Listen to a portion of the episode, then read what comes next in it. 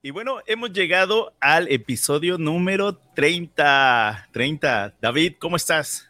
Muy bien, Martín, ¿cómo te va? Muy bien. Un muy estar aquí otra vez, como cada viernes. Bienvenido. Acá, pues como te comentaba, ya se empieza a sentir el frío. Ya en unos pocos meses estoy seguro que voy a andar paleando nieve. Pero pues ni modo, es parte de estar en el norte. Sí, ¿no? es, septiembre es el mes de ahora sí, de las fiestas patrias y todo, pero también comenzamos a ver la, eh, la caída de las hojas de los árboles, este, ya se comienza a sentir un poco el viento más frío, eh, comienzas a jugar esto de que me llevo el suéter, no me lo llevo, eh, o te da calor o te da frío, pero ya empieza la temporada de octubre, ya se comienza a poner un poco mejor la cosa y ya cuando te adentras ahora sí en el invierno un poco más en diciembre, enero es cuando ya, ya, ya, ya se te comienza a hacer normal, ¿no?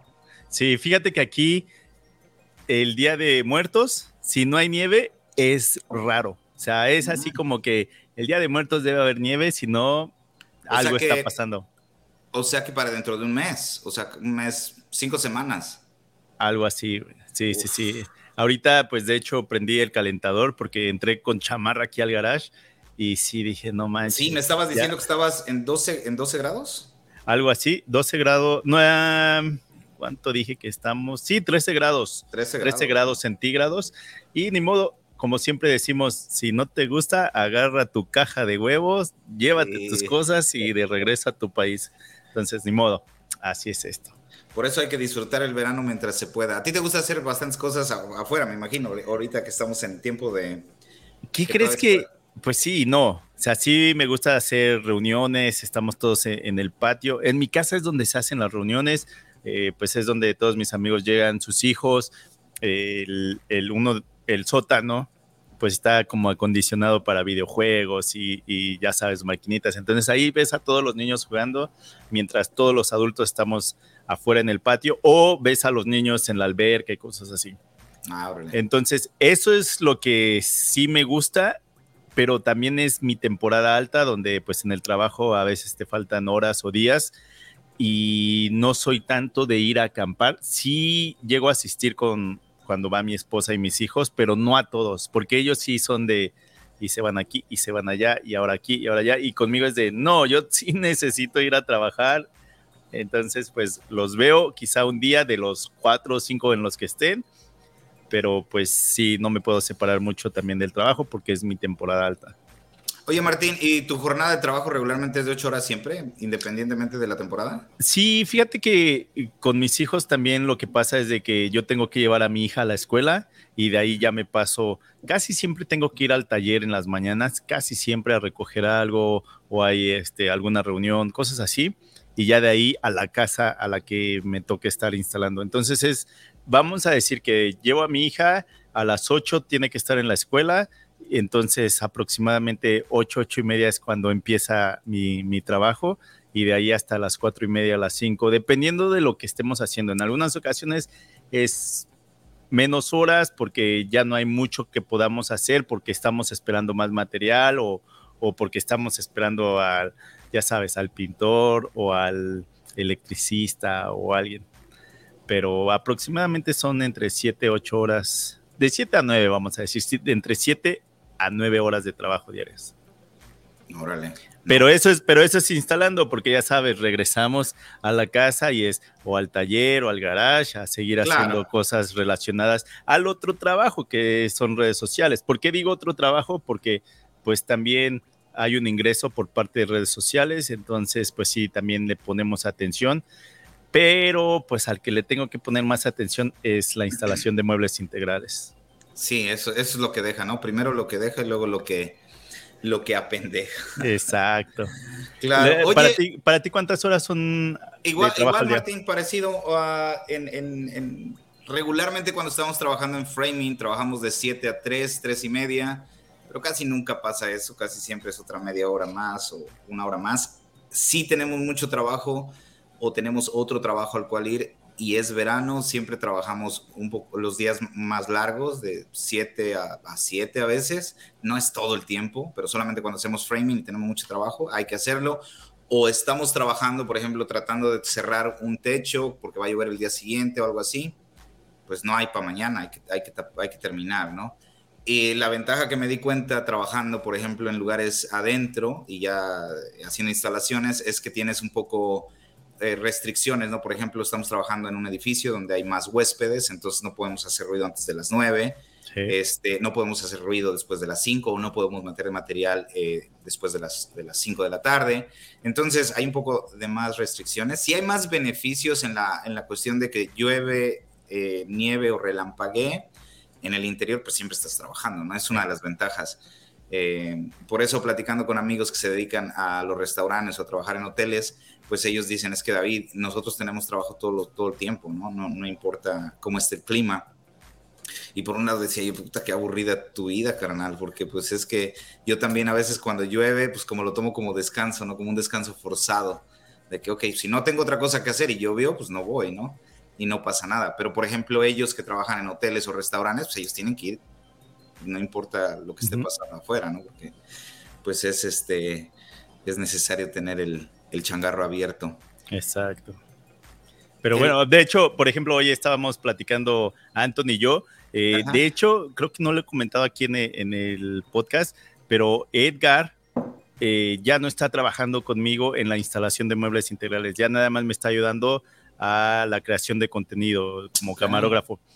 Él ahora, algo que pasó y que ahí hubo algún problema con, con la empresa que me subcontrata, este, al final eh, decidimos que como Majestic necesitaba más gente y como no estaba funcionando muy bien que fuéramos tres instalando en tan solo en mi, en mi equipo, por así decirlo, porque ahora estábamos sacando más trabajo de lo que ellos podían hacer. Exacto, entonces mantener. Sí estaban eh, ahí teniendo algo de problema con la, bueno, todavía la mano de obra en, dentro del taller, que de hecho al principio la plática con la empresa era de, oye, tengo un amigo que anda buscando trabajo, el que tiene no le gusta, lo que sea. Y me dijeron, sí, pero en un mes, dile que en un mes, y a ver, así como, güey, no manches, no te va a esperar un mes.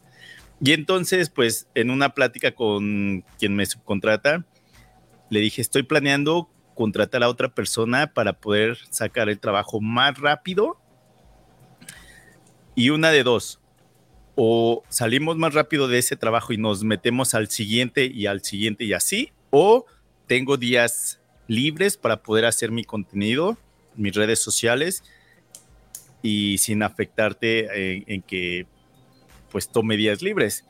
Y al principio todo bien, pero nos dimos cuenta que sí estábamos teniendo mucho problema, la forma de los pagos y todo eso, y al final eh, Majestic me preguntó, oye Martín, es que necesitamos gente aquí y, pues ahora tú vas muy adelantado y era así como, no manches. Bueno, para hacerte el cuento más corto, al final hubo una plática con Majestic y dijeron, nosotros lo podemos contratar, necesitamos gente, podemos hacerlo, no queremos meternos en problemas contigo y, a la vez, pues a mí también me conviene que dentro del taller haya más mano de obra para que, pues... Para que ustedes se mantengan ocupados, ¿no? Y también había, eh, pues, más espacio de crecimiento para él. Entonces, al final, eh, ahí se habló, se llegó a un arreglo con, con, la empresa y ahora él está trabajando para Majestic tiempo completo, de hecho hasta horas extras o más horas y este y ahora él nada más me está ayudando a la creación de, de contenido. Así que él sí nos escucha, le mandamos un saludo a Edgar. un saludo a Edgar. sí, eh, fíjate que con la compañía que nos está haciendo igual los gabinetes a nosotros, este, tienen ese problema. Nosotros estamos esperando prácticamente, y claro, hay 10 grupos más esperando este, gabinetes, ¿no?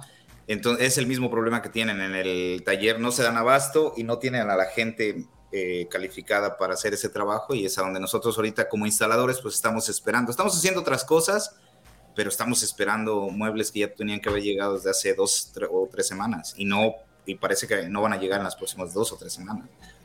Entonces, este es el problema que también tenemos nosotros. Sí, y, lo veo también en, pues, en varias empresas, no nada más, nada más con nosotros. Y, por ejemplo, a veces yo platicando con, con la empresa Majestic que me subcontrata, es de que es que, güey, tú necesitas contratar más, eh, ¿qué podría ser Cabinet Maker? el que en verdad sabe construir un mueble desde cero no nada más un ensamblador, porque ellos no se dan cuenta si hay algún error mientras están ensamblando todo lo que acaba de salir de la CNC. Y el problema es de que el error lo encuentro hasta que estoy haciendo la instalación. y entonces ahí es donde hay que mandar material de regreso y en, lo que ellos lo hacen y si vuelve a ver el vuelve a pasar el mismo error y el que está nada más poniendo pegamento y, y los DAOs y todo eso, pues otra vez no sabe que, hay un error y otra vez hasta que llega con nosotros. Entonces, es el problema de que la mano de obra sí, eh, pues está escasa, es un problema para todos, pero bueno, es parte de... Es parte del show. Es lo bonito de la construcción, Martín, el, poder este, eh, arreglar situaciones de problemas a cada rato. Eh, pero si llega el momento en el que dices, ya, güey, mi trabajo no estará estar arreglando los errores de otras personas. A mí sí, me pasa y sí, siempre ando peleando eso con, con la empresa desde, güey, o sea, sí, me, te cobro por día y entre más días esté, pues yo sigo ganando, pero ese no es el, el caso, porque como yo estoy de intermediario, pues al final el que queda mal como que este güey va bien atrasado, cuando en realidad lo que pasa es como cuando vas a un restaurante. A veces la comida no te llega lo suficientemente rápido como tú desearías. pero es que tú no, sabes, tú no sabes lo que está pasando atrás. Ah, y a mí me pasó porque cuando trabajaba en, en Playa del Carmen, trabajaba como mesero en uno de los restaurantes de un hotel. Y en verdad ahí te das cuenta donde cómo debes de tratar a tu mesero porque no sabes qué está pasando en la parte de atrás. Y también muchas veces nosotros le aventamos la bronca al mesero, oye, es que se está frío o que ya te tardaste o me trajiste algo mal, pero cuando en realidad el problema es desde la cocina, el chef, que cosas así. Entonces pasa lo mismo con nosotros y el problema es de que yo siendo el intermediario, a veces sí es de como que quedo mal, de, güey, vas atrasado y es de, no, no voy atrasado, voy adelantado, no tengo el material para poder seguir, ese es el problema. Entonces, sí, a veces sí me aviento ahí, no peleas, pero sí pláticas donde, güey, necesito que pues pongan más atención porque... A, veces siento que también eh, hay muchos factores, pero uno de los factores, eh, los problemas que más veo es la comunicación. Ah, cambios, Em, eh, comunicación entre el cliente, el, project manager, el, el, que está encargado del proyecto, el, que está haciendo el proyecto. Entonces hay varios cambios que si no están todos en la misma página, eh, ah, puede haber errores. Por ejemplo, eh, unos baños que tenemos ya terminados completamente para instalar gabinetes en esos baños donde todas las paredes son cerámicas eh, se instalaron unos cables porque todos esos este, gabinetes que van en, las paredes llevan luz. Entonces, esos gabinetes eh, traen la conexión en una, área específica, ¿no? Entonces, eh, al inicio de este proyecto, por lo que yo entiendo, habían decidido unos gabinetes de 36 pulgadas. Más adelante hacen un cambio sin hacer un update en el cambio. O sea, o sea, hicieron el cambio ahí en, el, en la junta que tuvieron, pero no hacen el cambio a, los planos finales, por así decirlo, ¿no? O no se hace un update general en los planos. Entonces, ahorita vamos y abrimos los gabinetes y son de cuatro pies. Entonces, esa conexión ya no queda. Entonces, ¿ahora qué hay que hacer? No puedes regresar a los gabinetes y no puedes ir a decirle al cliente, ah, mire, este, fíjese que nos equivocamos por no avisar o por no hacer el update en el plano y ahora vamos a tener que romper cerámica, que, gracias a Dios sí tienen. Vamos a tener que romper cerámica, vamos a tener que traer al electricista otra vez y, vamos a tener que mover eso un pie a la derecha. Entonces, pero esas son situaciones que pasan todo el tiempo y es una, pues, una falta de, comunicación. Y hay, hay, hay tanto eh, estrés y tanto este, movimiento al inicio de una construcción que, esos detalles que al parecer no son tan importantes al inicio, cuando vas a hacer instalaciones ya, detallar finales, o sea, proyectos finales, es cuando te das cuenta la importancia que te debes de tomar al planear y al, pasar toda esta información a las personas correctas, ¿no? Otra, en la cocina tenemos un, este, ¿cómo se dice la campana? Range hood. Campana, ajá. Una campana, un extractor, un extractor de, humo para la cocina. Entonces, regularmente es grande, ¿no? Es como de cuatro pies. Eh, regularmente, en mi experiencia, eh, casi la mayoría van, van este, sujetados en la parte de en medio, ¿no? Entonces, este, siempre, si van colgados en el cielo, siempre eh, ponemos un backing o un bloqueo antes de la tabla roca en el cielo, como unos dos pies alrededor, ¿no? Dos o treinta pulgadas para que tengas algo sólido, para cuando vayas a atornillar tengas algo sólido, ¿no? Pero eh, por platicando con Víctor, que es el encargado del proyecto, dice, David, aquí, aquí están las fotos, me enseña las fotos y digo, no va a quedar, Víctor. Esta, este, dice, ¿por qué? Digo, es que esta, esta no va agarrado exactamente nada más del medio, sino que trae cuatro patas este, y van agarradas también con esas patas, ¿no? Y esas patas llegan a cuatro pies. Entonces, si, si nada más dejaste bloqueado dos pies en el centro, pues no, te va a no, no me va a alcanzar. Y como fue, no me alcanzó. Entonces vamos a tener que bloquear a los lados para o detalles así que pasan todo el tiempo por no comunicarse o por no tomarse el tiempo de observar bien las especificaciones de, las, de los productos que vas a instalar en un futuro este, para, para poder tomar esas decisiones en, el, en, el, en, ese, en ese momento cuando se puede, ¿no? Ahorita hay que agregar 23 luces más y eso ya es decisión de los clientes. Ya está todo terminado, está pintado, está todos los, los, los cielos terminados pero ahorita se dan cuenta de que con, toda la, con todo lo que se agregó, pues obscureció, pensaron que con las dos skylights, con, los dos tragaluz que tienen en la cocina iba a ser suficiente, se dan cuenta que no, y ahora van a agregar 23 luces más. Eh, y, lo que dice Víctor, ¿no? Eso sí me enfada un poco porque eso sí no fue como una equivocación mía, ¿no? Sino que es un cambio que pudo haberse evitado desde, desde que caminamos el proyecto, ¿no? Ahorita hay que volver a hacer hoyos, volver, o sea, es un regresar a, trabajar doble, ¿no? O sea, como diríamos, un cagadero se hizo, ¿no? Sí, se hizo un calabaceadero, pero bueno, es parte de... Fíjate que ya aprendí como a controlar eso un poco y ahora ya estoy como que, sí, entiendo lo que dices, se decepciona un poco, quedas uno, queda uno mal, pero bueno, pues, toca, toca hacerlo, ¿no? Y pues, Fíjate que, eh, nuevamente, todos cobran de diferente manera.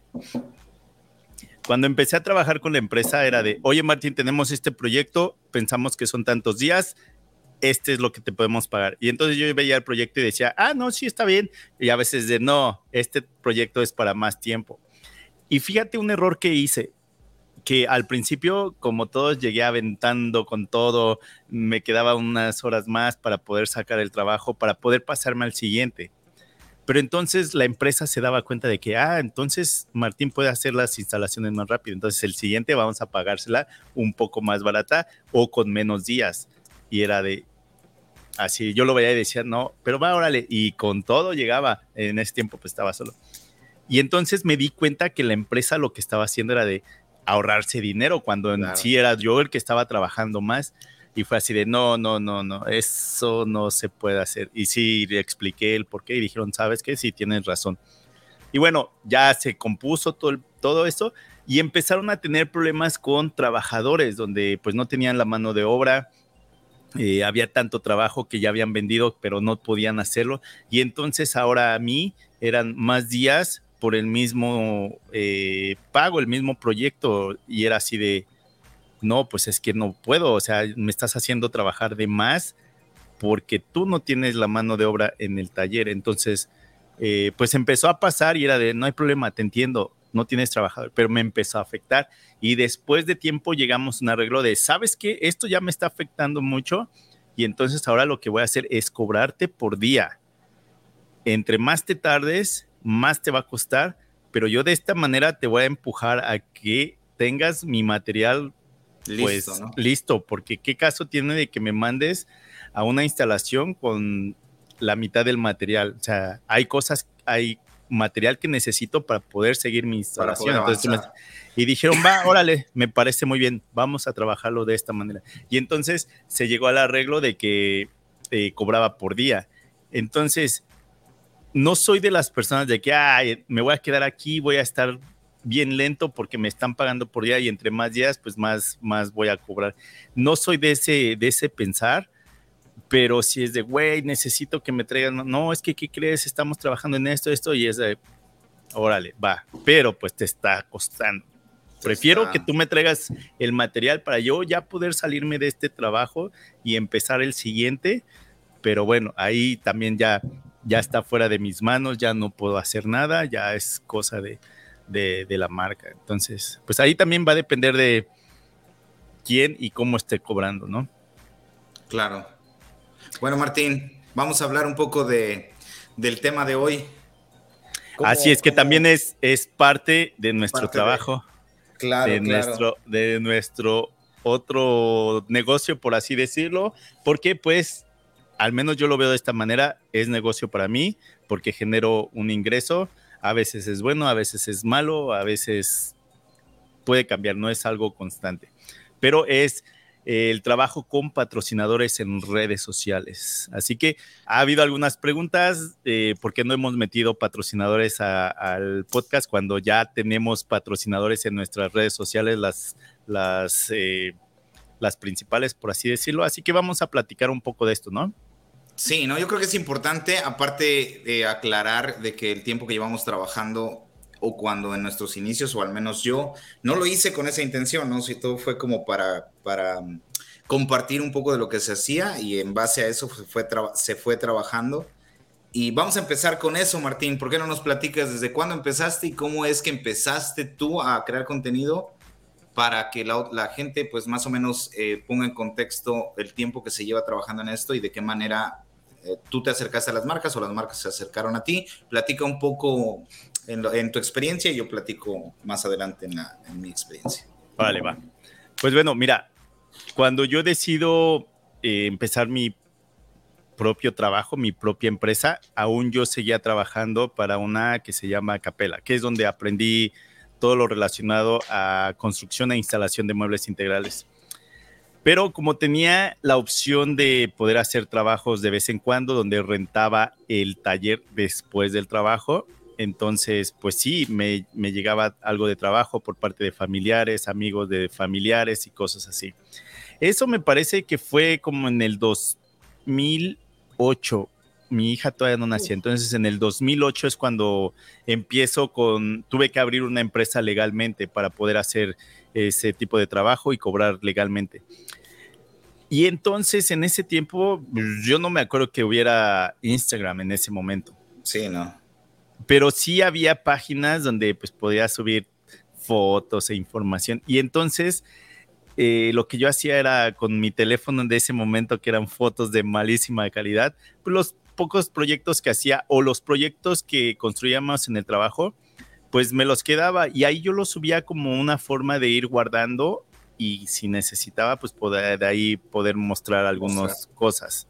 ¿Ok? Entonces en ese momento nada más era lo que yo estaba haciendo pero fue hasta el 2000, 2013 cuando ya empiezo al 100%, renuncio a la empresa en la que trabajaba, ellos mismos me empiezan a subcontratar para poder hacer las instalaciones de muebles integrales.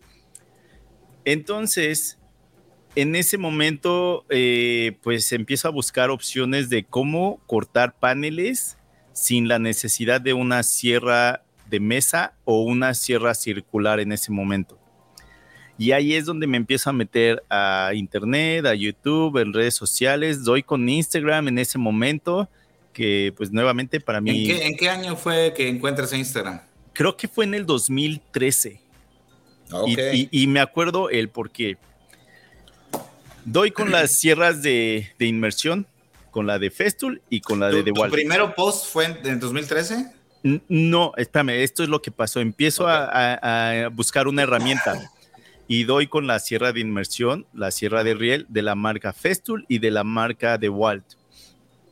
Y entonces ahí también es donde conocí la marca Festool y dije, no, pues esta, quién sabe por qué el precio, no la conozco. Vamos a buscar más información y empecé a buscar en YouTube y di con algunas, algunas reseñas.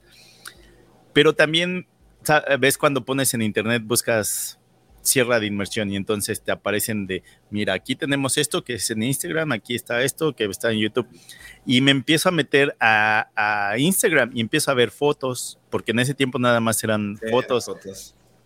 Y era de, ah, órale, mira, aquí puedo subir fotos de los proyectos que he estado haciendo, de las instalaciones que he estado haciendo y también pues empiezo a seguir gente que está usando esta marca para más o menos saber cómo, cómo va a funcionar y todo eso. Entonces, mi primera red social fue Instagram, cuando nada más eran fotos. Y, y, creo que al principio nada más era una foto y después empezó de, puedes poner, creo, tres o cinco fotos, o sea, no había videos. Ahí es donde empiezo con mis redes sociales donde hago una para pues mostrar las instalaciones que yo estaba haciendo, me empieza a seguir gente, eh, empiezo a seguir gente y, y, empiezo a seguir a marcas. Ahí es donde, ahorita de hecho fue de casualidad, no me la puse a propósito. Ahí es donde yo encuentro a Turkaholic en Instagram, que en ese ah. momento era Kiefer, se llama. Kiefer, Kiefer. Que en ese momento era quizá el más grande de redes sociales hablando de herramientas en inglés y él está eh, en, Canadá. Y entonces, pues veías... ¿De qué, año, ¿De qué año estamos hablando, Martín? ¿Del 2012, 2013? No, como 2000, 2013, 2014, 2013, 2014. Me acuerdo que en ese momento él tenía como unos, yo creo ni 20 mil suscriptores, sea, era pequeño, ahorita quién sabe cuántos tenga. Vamos a ver. Y entonces yo empecé a seguirlo porque hacía reseñas de herramientas y este y entonces ahí me llamó la atención. Yo decía, ¿cómo le hará para pues para tener tantas herramientas? ¿Qué, estará haciendo? Y recuerdo que es cuando compro mi sierra de Festool, la primera herramienta. ¿Cuántos tiene? 384. Y se quedó atrás, ¿eh? O sea, ya hay otros que están. 384 mil. Ah, so much. Y entonces me acuerdo que es cuando compré la primera sierra de, inmersión de la marca Festool. Y entonces empiezo a subir también contenido de que cómo la usaba o las instalaciones. ¿Para ese entonces ya en video o en, fotografías? No, creo que todavía seguían en fotografías. y entonces, pues lo que yo hacía, pues subía la foto de, la herramienta que estaba usando y lógico, hacía pues, el tag de, la marca. ¿Ok? Pero para este entonces, yo ya seguía a Tugaholic y a veces dejaba comentarios ahí en sus, en sus este, publicaciones, cosas así. Y entonces me acuerdo que empieza a comprar herramientas de Festool y las empiezo a subir, fotos de cuando estoy usándolas y todo eso. Y empiezo a tener más contacto con él. Y me acuerdo que me pregunta, oye Martín, este, ¿qué te parece las las herramientas de Festool. Y yo, no, pues mira, uso esta, esta la compré porque me es más fácil cortar paneles grandes a una dimensión o pasar el desplome de algo. En ese momento él ni siquiera usaba herramientas de Festool, porque eso sí me acuerdo bien que fue así, que él me preguntaba acerca de la marca y era de, soy nuevo en esto, pero mira, así estoy usando esta. Y entonces, como ya había más así como un contacto con él, yo le pregunté, oye, ¿cómo le haces para conseguir tantas herramientas? O sea, sí sé que, eres un subcontratista y haces de todo un poco, pero ¿cómo le haces? O sea, cada que sale una marca nueva, un modelo nuevo, tú la tienes. Y ya me dijo, es que mira, la forma en que funciona, pues, eh, trabajar con marcas es de que, pues, yo subo contenido de cuando las estoy usando, yo soy un usuario, y pues por los suscriptores que tengo, pues eso también me ayuda. Algunas marcas te piden que tengas muchos suscriptores, algunas no te piden eso, algunas nada más te piden que tengas conocimiento de la marca o de cómo operar esa herramienta.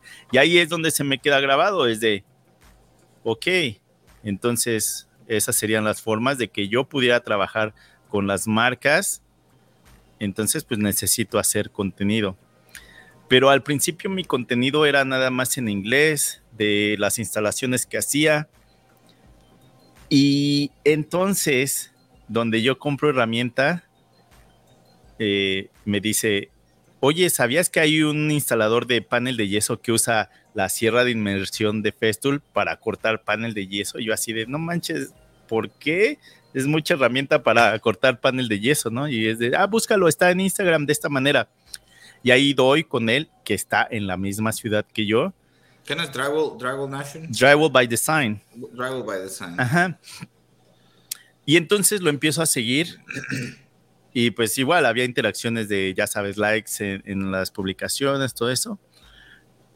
Y un día estoy trabajando en una casa y, este, y pues tenía yo todas mis herramientas de Festool, todas mis cajas así puestas en el piso para pues usar la que necesitaba.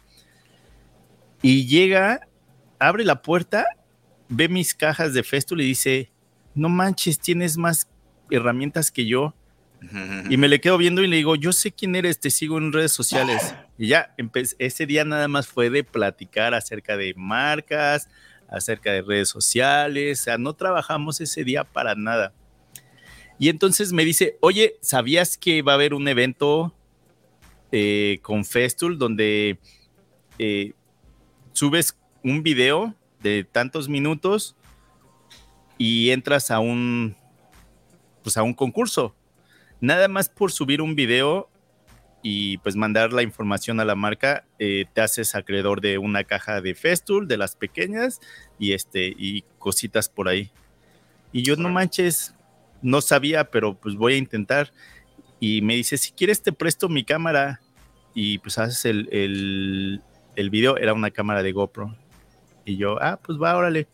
Y entonces dice, pues aquí lo puedes hacer, estamos trabajando y pues ya tienes todo aquí ordenado de Festool, de lo, las instalaciones que estás haciendo, pues deberías hacerlo de una vez. ¿Para ese tiempo ya creabas contenido para YouTube, Martín? ¿o no, no, no, no, no, ahí, es donde, ahí es donde empieza todo. Y entonces me presta su cámara GoPro, me acuerdo que creo que me la puse en la frente y estoy explicando de cómo usaba la sierra de, del riel, para las instalaciones, cómo cortaba los desplomes, cómo la manera de, que agarraba las piezas. Y entonces lo subo a, YouTube, entro al concurso, no gané más que la pura cajita que, te mandaban nada más por entrar al concurso. Y ahí es donde me empieza a llamar la atención de hacer contenido. Y dije, a ver, vamos a hacer más cosas. Y ya fue en 2014-15. Como 2015 aproximadamente. Entonces, con lo que ya me había dicho este Kiefer, eh, Tucaholic, y, y, él que me prestó su cámara para hacer ese video, con eso tuve así de que, ok, entonces vamos a hacer contenido y este, y pues a subirlo a redes sociales, tirándole a trabajar con patrocinadores. Una vez dije esto en una plática en vivo y sí hubo así como crítica de que, ah, es que tú lo, hice, tú lo haces por, por las herramientas o por el dinero que te pagan los patrocinadores. Y era de, lo estoy comentando que en ese momento no tenía redes sociales y por eso mismo lo abrí para poder acercarme a los patrocinadores. Y entonces, gracias a los patrocinadores, poder hacer contenido, porque siempre lo he dicho, si estuviera en redes sociales por el dinero, si tuviera que decidir hacer redes sociales o instalación de muebles integrales nada más por el dinero, pues yo me voy por las instalaciones de muebles integrales porque... No es redituable todavía redes sociales para Martín. No, y gracias a esta empresa que tengo de instalación de muebles integrales es que me permite, hacer contenido para redes sociales. Ok, entonces, así es como empieza el garage de Martincho. De hecho, al principio era el nombre de, mi empresa, MK Holdings. Y empiezo a hacer, dije, pues voy a hacer reseñas de las herramientas que tengo, porque en ese momento no había alguien que estuviera mostrando herramientas de Festool, reseñas. Yo ya era usuario, ya tenía varias herramientas. El único que tenía un video, creo, era Walter que también ahí es donde lo conocí por redes sociales, por YouTube, por los videos. Y entonces fue así de, ah, pues entonces yo voy a ser el que va a mostrar la marca Festool y pues vamos a ver a dónde nos lleva esto. Y entonces, pues decía, voy a hacer reseñas y voy a hacer tutoriales, pero primero voy a hacer las reseñas para cuando esté haciendo el tutorial y me pregunten, oye, tal herramienta que estás usando, entonces ya los podía mandar a la reseña. Ok. Ok, por eso es que siempre han nacido reseñas y tutoriales en mi canal.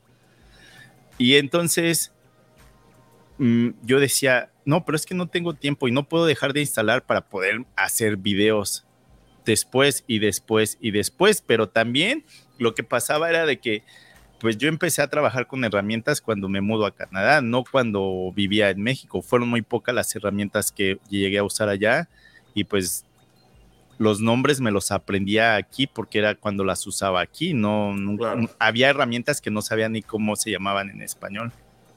Claro, el oficio lo aprendes aquí. Ajá. Entonces, finalmente, un día compro un compresor de la marca Senko y dije, órale, ahora sí, vamos a hacer la reseña, que este sea el primero. Y ya sabes, pongo la cámara, compré una cámara. No, creo que en ese momento estaba grabando con la iPad que tenía. Entonces, desde el iPad grababa y desde el iPad editaba y desde ahí subía a, YouTube. Y no manches, era así. Hola, yo soy Martín. Eh, este compresor es de la. Y todo así de hueva. Si de por sí dicen mis videos son de hueva, en ese momento era de no, hasta me da pena ver ese. ¿Qué pasó? ¿Qué pasó? y entonces así es como empiezo a hacer videos para redes sociales. Pues, pues esos videos de hueva te han puesto en el lugar donde estás. y lo primero que hice fue pues mostrar las reseñas de las herramientas que ya tenía para poder hacer instalaciones y lógico, mis primeros videos era de cómo construir e instalar muebles integrales, porque pues era, es, puedo decir que es algo que domino, por así decirlo, ¿no? Entonces, así es como empieza mi canal. Y... ¿Cómo es tu primer, aparte de tu primer contacto, ok, ah, nos contabas de tu video que hiciste para YouTube y lo subiste de la, con la sierra de inmersión, pero ¿cuál es el contacto de, que viene a partir de ese video. O sea, ya, ya te volvías como... Festul te observó, vio quién eras, quién, quién llama a quién. Festul llama a Martín o Martín llama... ¿Cómo, ¿Cómo viene ese primer contacto? Ok, entonces, para allá voy, también no te me desesperes, por favor. No, es que me estaba tratando de, de, recopilar un poco la información. Ok, entonces, había hecho como tres videos en ese momento, ¿no? Y dije, pues no me puedo acercar a ninguna marca. En primera, no hay ni suscriptores y no hay reproducciones. Entonces, todavía no me puedo acercar a las marcas. Lo primero que necesito hacer es empezar a subir contenido y después acercarme a las marcas. Entonces, lo que voy a hacer es una lista de todos los videos que puedo hacer. Vamos a empezar por reseñas de herramientas y empecé a hacer una lista que de las herramientas que yo decía, estas las tengo que mostrar, herramientas para instalación, o herramientas eh, a baterías, por así decirlo, ¿no? Y entonces, en las herramientas manuales para instalación de muebles integrales, empiezo a hacer una lista donde los primeros 10 videos eran acerca de la marca Fastcap. Ok. Ok. y entonces, o sea, tú ya eres usuario de la marca, tú nada más decides hacer tu lista de, proyectos o de videos que tú querías hacer usando lo que ya tenías en la mano. Para ese momento yo ya era usuario de la marca Fastcap, como llevaba como seis años usando sus productos. Entonces sabía cómo funcionaban y ya las tenía. Y entonces dije, a ver, vamos a buscar videos en español de la marca para darme una idea de, cómo lo hacen. Y no encontré nada, nada de la marca. Y dije, uy, aquí está una oportunidad. Dije, antes de acercarme a la marca, lo primero que voy a hacer son videos o sea, antes de pedir, primero les voy a ofrecer. Entonces hice como unos 6, 7 videos, algo así, de, la marca Fastcap. Y entonces me meto a su página y encuentro un correo. Y ese correo era del dueño de la marca. Ok. Y dije, órale, pues él es el que va a decir sí o no. Y entonces eh, le mando un correo y le digo, oye, ¿qué crees que mira? Es, decidí hacer un, canal de YouTube donde voy a estar subiendo videos de reseñas de herramientas, tutoriales de construcción de muebles integrales, porque soy eh, o trabajé o trabajo con una empresa donde construimos e instalamos muebles integrales. Yo soy usuario de tu producto desde hace tantos años y entonces eh, decidí que los primeros videos que voy a hacer son de tu marca. No encontré nada en español, eh, mi contenido va a ser en español. No tengo suscriptores, creo que tenía como 100 suscriptores, yo creo, como 100 suscriptores. No tengo suscriptores todavía ni reproducciones porque apenas empecé a hacer este proyecto. Pero aquí están los videos que hice. Ojalá los puedas ver y si crees que te interesa trabajar conmigo, este, pues bienvenido. Me interesaría mostrar más productos que no tengo. Y dije, pues vamos a ver qué dice, ¿no? Y no manches, no tardó ni media hora donde me contesta y me dice, Martín, vamos a trabajar juntos. ¿Qué necesitas? Tú dime qué, te, qué, qué productos necesitas que te mande y a qué dirección. Este, no hay contenido de mis productos en español, pero me gustaría que hubiera. Entonces, yo te apoyo. ¿Qué necesitas? Chin, se me acabó la cámara. ¿Qué pasó? Sí, se te apagó tu cámara. Y en lo que eh, Martín conecta su cámara.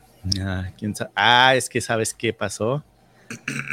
Tengo el calentador puesto, entonces le está ah, pegando directamente, yo creo. Cambio de cámara 2. Entonces me dice Martín, lo que tú necesites, dime a qué dirección te los mando y este y vamos a trabajar juntos. Entonces, lo primero que yo hice y lo que siempre le sugiero a aquellas personas que me llegan a preguntar de cómo acercarte a una marca, antes de acercarte a una marca y pedir, primero ofréceles. No llegues diciendo, oye, mándame herramientas. Pues no, ¿por qué te debería de mandar herramientas? Lo que hablábamos en el episodio pasado con William, ¿no? así es.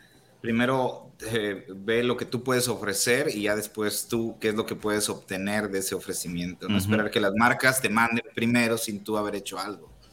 Casi no funciona. E, entonces, pues al no tener suscriptores o reproducciones, pues yo no me podía poner de, pero también págame, mándame producto y también págame. Pues no, no podía hacer eso. Era así como que te dan la mano y te agarras el pie o cómo es. Entonces, ah, pues yo dije, órale, vamos a hacerlo por intercambio de, producto. Tú me mandas ese producto, yo hago el video y pues esa es nuestra colaboración juntos, ¿no? Pero a mí ese producto que me estás mandando, yo sí lo voy a usar para hacer mis instalaciones y ese producto me va a ayudar a generar dinero más rápido porque pues la voy a usar para la para instalación de muebles integrales. Entonces, para mí tenía mucho sentido hacerlo eh, aquellas personas que apenas empiezan, al principio creo que todos hacemos intercambio de producto por hacer un video. Entonces, si apenas empiezas, no, no te decepciones si es lo que te están ofreciendo. Si tu canal o tus redes sociales tienen muchos suscriptores y muchas reproducciones, entonces ahí creo que ya tienes como para poder exigir. Pero si apenas empiezas, pues creo que el intercambio de producto no, no está nada mal. Así eh, es. Entonces, David, ¿le sigo o ya me detengo ahí? no, pues nos queda claro que tú empezaste en, solo para recapitular un poco de tu historia en, los inicios tuyos, creaste contenido en base a, este conocimiento, con esta conexión con, con el Cliff, ¿cómo se llama? Kiefer, Kiefer, Cookaholic.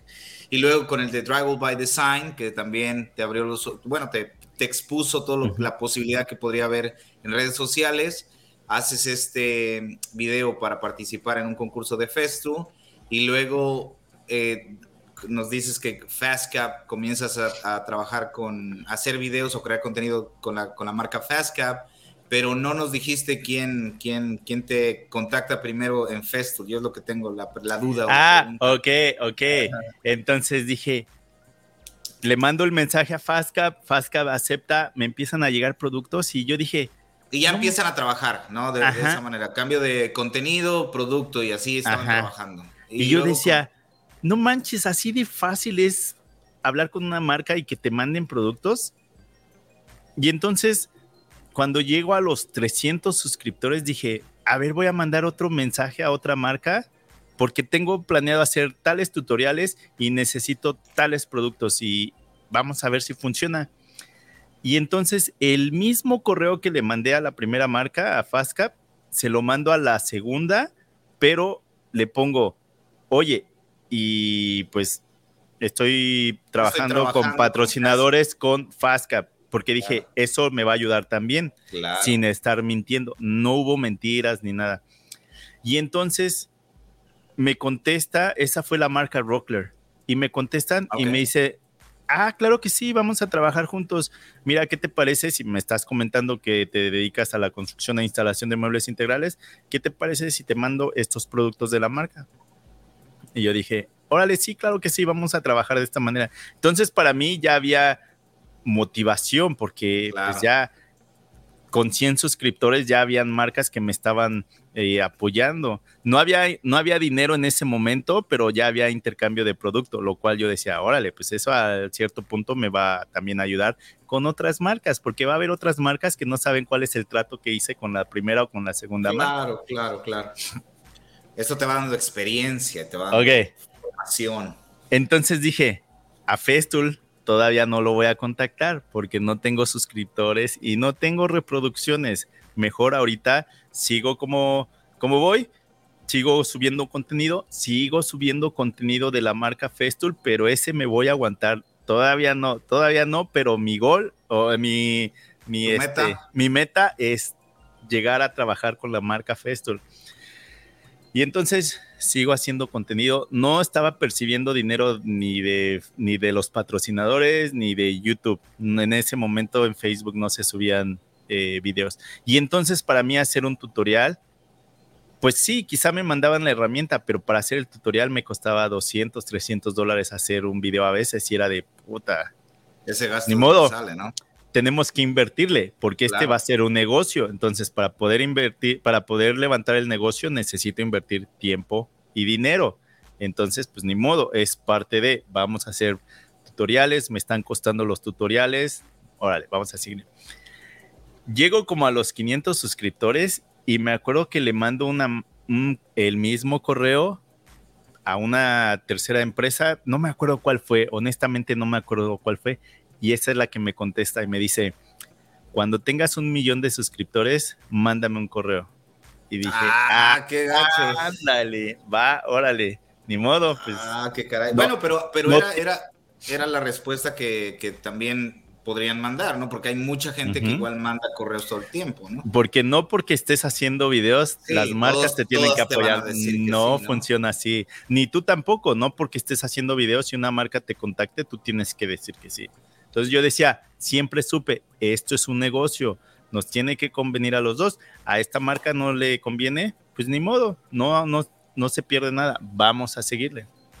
Y tú desde el inicio, eh, Martín, lo viste como un negocio, lo, acabas de decir, ¿verdad? desde el principio. Desde el principio fue como, ok, voy a invertir mi tiempo, pero al final de cuentas voy a, a, recibir algo a cambio, ¿no? Y eso, eso, eso fue lo que has hecho, ¿no? Así es, desde el principio lo vi como un negocio, pero también fue cambiando la forma de pensar, porque empiezo a hacer tutoriales, empiezo a recibir comentarios, eh, pues likes, reproducciones, y muchos nos hemos dado cuenta que es de, oye, me llama la atención enseñar pues, lo que yo hago, explicarle a alguien más cómo se hacen las cosas, porque competencia no es. Y aunque estuviera viviendo en la misma ciudad que estoy yo, no lo vería como competencia, porque hay tanto trabajo que no puedo hacer todo. Entonces,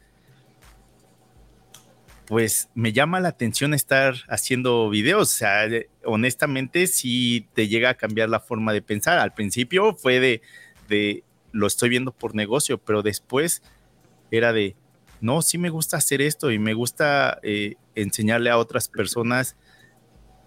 Entonces ahí era de, pues dinero no está cayendo, quizá productos, pero dinero no está cayendo, pero me sigue gustando esto y pues nuevamente va a ser un negocio, le tengo que invertir tiempo y dinero, pero al mismo tiempo me está llamando la atención explicar cómo se hace un proyecto o la forma en que yo lo hago. Entonces sí, te llega a cambiar así como la mentalidad. Al principio fue por negocio, este, pero pues fue cambiando. cambiando, claro. Entonces sigo haciendo contenido y no, no te emociones, todavía no le mandes mensajes a Festool, no te emociones, no le mandes mensajes, pero sí sube eh, videos, contenido, contenido y hazles y hazles, eh, hazles verlo de alguna manera, ¿no? Haz, haz este, anúnciales que estás trabajando y etiquétalos. Claro. Y entonces cuando ellos les daba like o ponían, hacían el repost de, mi publicación, pues para mí era de no manches, le estoy tirando a ellos y al menos ya como que más o menos empiezan a darse cuenta que hay alguien en español que está haciendo algo de contenido de, de su marca. Otro punto muy importante, Martín acaba de decir que dan repost. Cuando trabajas, por ejemplo, cuando haces contenido y lo pones en Instagram, y una de las marcas le llega a gustar tu contenido y le da un repost o lo pone en su página principal, eso te ayuda bastante eh, en crecimiento. Por ejemplo, a mí me tocó la experiencia también con Festu. Tomo una foto en, un, en una casa con uno de sus aspiradoras y en ese tiempo yo tenía como 600 suscriptores en, en Instagram, 600 followers en Instagram. Y me acuerdo que puse a Festool, yo ya he puesto bastante contenido con Festool, con otras marcas, y Festool le da un repost. Y de ahí, yo ya tenía mi otra página en inglés, pero la puse en español, lo puse en español, y nada más de ese post que le hice, me subió como 800 seguidores cuando hice ese repost. Entonces, para toda la gente que nos está escuchando, eh, en toda la plática que está haciendo Martín, escuchen, escuchen lo que está diciendo. O sea, él no les mandó y les dijo, hey, ponga, háganme repost o, hazme una publicación para ganar más followers. Él sola, o sea, solamente hace el trabajo tú. Si a ellos les gusta tu contenido, ellos mismos les van a, le van a dar publicidad a tu, a tu página. Y, fíjate que Festool me, me, siguió en la de español, me siguió cuando tenía yo como 6 mil o 7 mil. O sea, al principio me ha reposteado como dos veces, me ha publicado como dos veces, pero de, al tiempo me, me, me, siguió. O sea, no fue de un día para otro. Entonces, todo, todo lleva, lleva su tiempo, no es tan fácil. Sí, sí, sí. O sea, da, da gusto porque es una marca de la cual tú eres usuario y, y pues se da cuenta de que existes. Es como quizá tu banda favorita o tu cantante favorito sabe de ti, es de no manches, alguien que yo admiro me da un like o algo, ¿no? Pero bueno. Entonces, pues yo sigo haciendo contenido, empiezan a llegar más, más suscriptores y también empieza a haber una relación con los suscriptores, porque antes no la tenía, porque pues la forma en que yo empecé fue diferente. Empieza a haber eh, pues más plática con suscriptores y te dabas cuenta quién eran los que siempre estaban comentando y que, por ejemplo, me metí a varias páginas de Facebook como las herramientas en el taller y otras, y entonces pues ahí estaban ellos y entonces pues sí había comunicación con ellos, ya, ya no era nada más de que, ah, pues alguien le dio like o alguien dejó un, un mensaje, no, ya sabía quién era y en, y en Facebook ya los reconocía, entonces empieza a haber conexión con tus seguidores y este y pues eso también cambia porque pues sí te ayuda, o sea, sabes, claro. sabes que te están apoyando en, en, el proyecto, o sea, a veces hay personas desconocidas que te apoyan más que tus propios conocidos o que tus propios familiares. Ese, ese es tema para otro podcast. Sí, sí, sí. entonces, pues yo sigo comprando herramientas para... Para este tiempo estás creando contenido para dos plataformas, eh, Instagram y YouTube. y estás comenzando con Facebook. Así es. Y, y, entonces algo que a mí sí me ayudó es de que como yo ya tengo una empresa aquí en, en, Canadá y las herramientas que tenía, había algunas que ya estaban viejitas. Entonces para mí comprar una herramienta nueva, al ser una empresa legalmente aquí en Canadá y pagar impuestos, para mí comprar una herramienta nueva y hacer deducción de impuestos de esa herramienta pues me era muy sencillo hacerlo. Entonces, las, las reseñas de herramientas muy recientes en ese momento, para mí fue de, no, pues nada más necesito eh, comprarlas a nombre de la marca, a nombre de la empresa de Martín y que se las preste a Martín para hacer unos videos y entonces pues gano de las dos formas porque adquirí una herramienta nueva para las instalaciones de muebles integrales, pero que al mismo tiempo me deja eh, pues hacer una reseña o algún tutorial o, algo así. Y entonces llegó el momento, no recuerdo cuántos suscriptores tenía, pero no, no había muchos, todavía no había muchos. Ya después de como un año, año y medio, algo así, dije, ahora vamos ahora sí por, por Festool, vamos a ver qué dicen.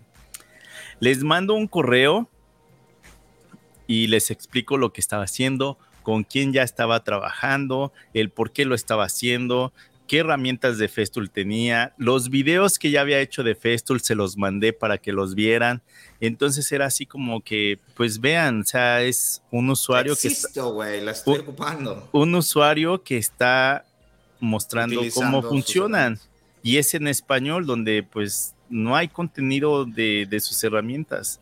el nicho en ese tiempo, estás hablando del 2015, 2016, apenas era, era, estaba creciendo. Yo recuerdo que yo buscaba mucha información, eh, no, en, herramientas precisamente, buscaba información en materiales, porque yo me dedico a la construcción y entonces había materiales que íbamos a hacer instalaciones o eso, y entonces buscaba contenido en español y no, no había, mucho menos de herramientas. Ya empezaba en el 2016 ya se empezaba a ver un poco más de creadores de contenido ya en español. Eh, es donde tengo la oportunidad de conocer a Martín, a, a luego a ti, luego a Walter. Eh, eh, en el tiempo que estamos viviendo ahorita actualmente, pues ya hay más creadores de contenido. Es un poco más difícil el nicho, ¿no? Pero la historia se vuelve a repetir, ¿no? Lo que acabas de decir, Martín. En ese tiempo, los creadores de, contenido en español pues, eran muy pocos Ahora lo que tienes que ver es qué es lo que tú haces que crees que le puede interesar a la gente. Eh, lo que todos los creadores de contenido dicen, ¿no? Lo que tú crees saber y se te hace tan, tan normal, para otra gente no lo es. Entonces lo importante también es, es enseñar, no nada más las herramientas, sino el proceso de lo que estás haciendo.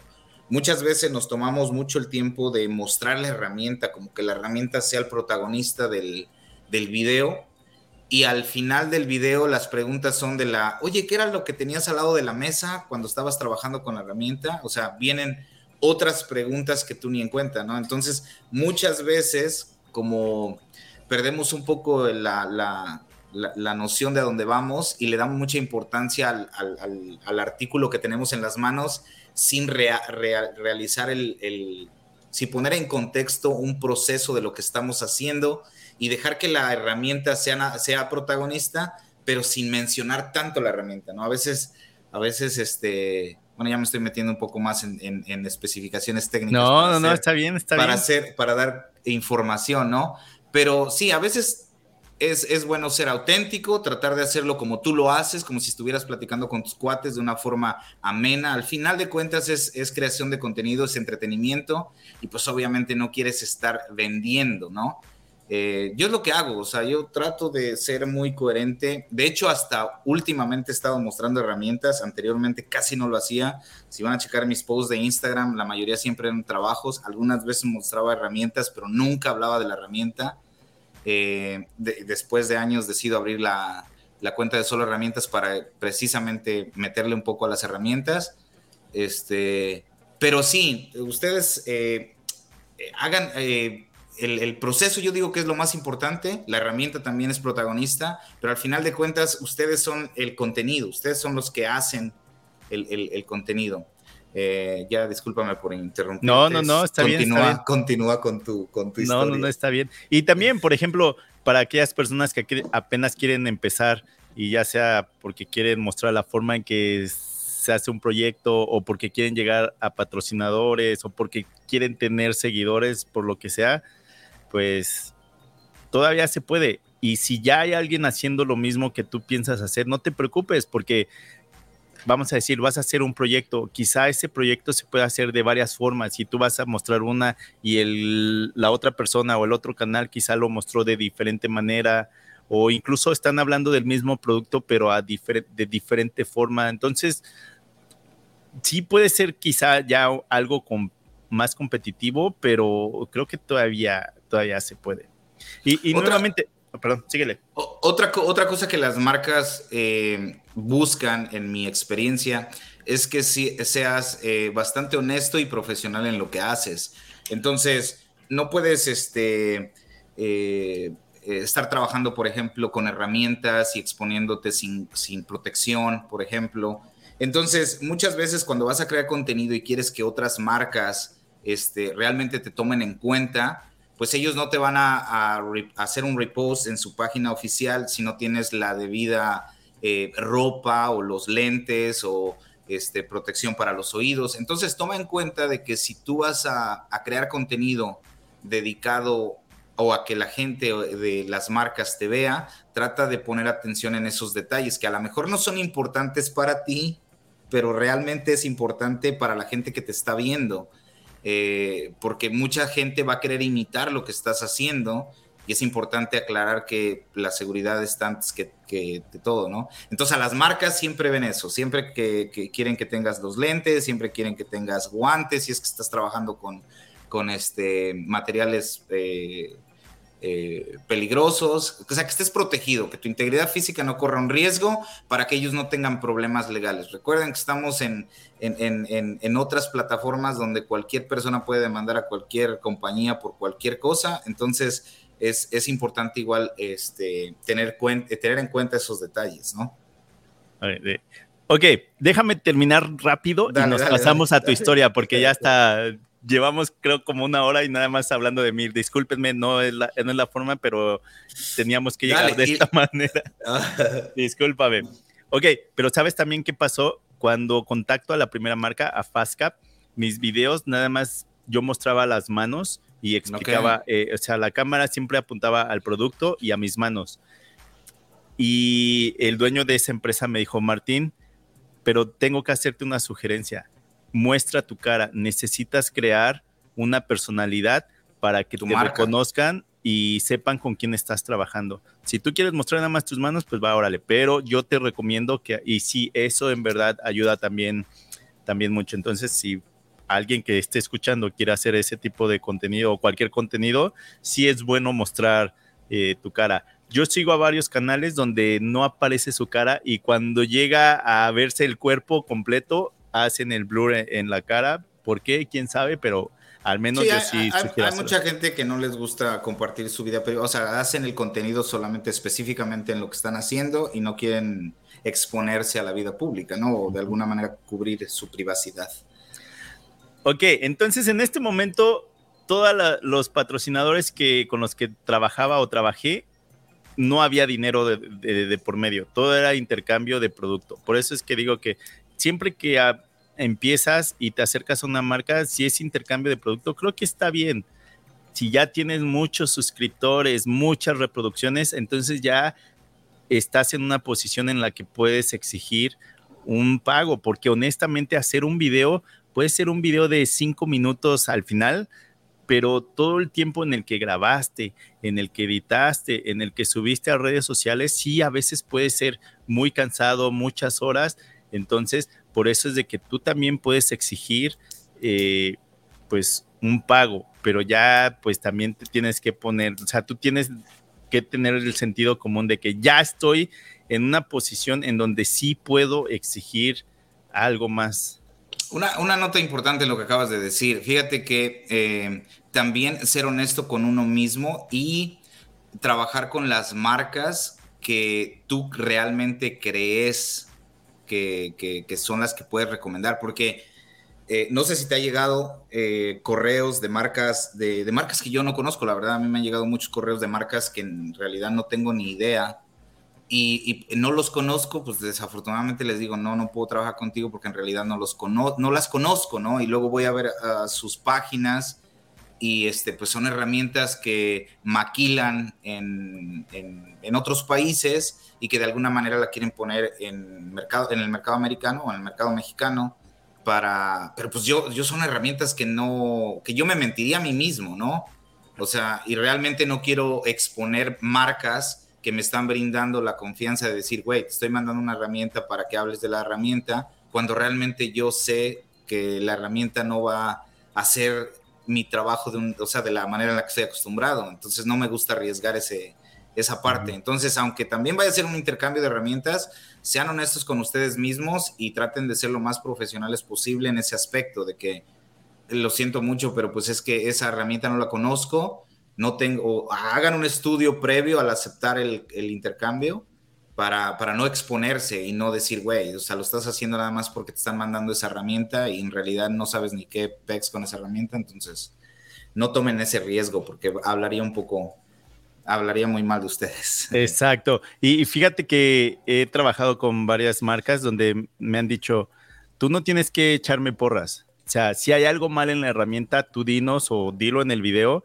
porque eso nos ayuda más porque nosotros vamos a tener que mejorar eso.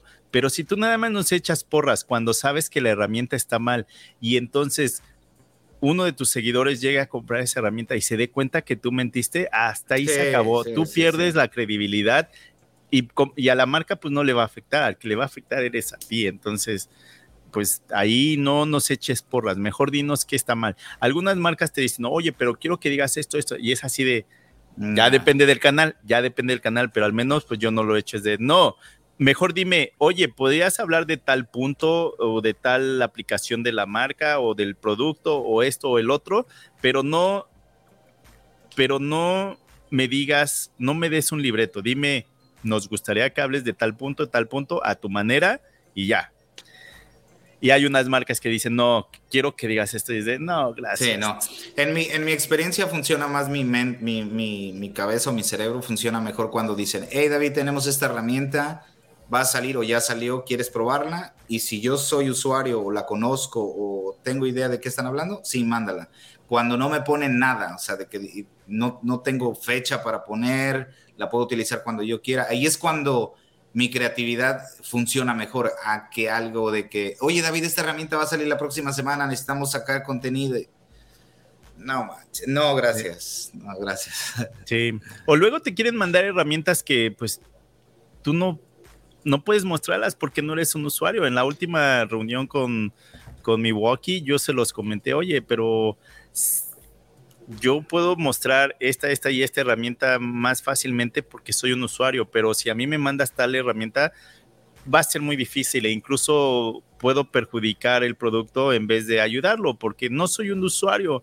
Prefiero que no la mandes a que pues a mí se me llegue a complicar o hacer algo mal y salga claro. peor.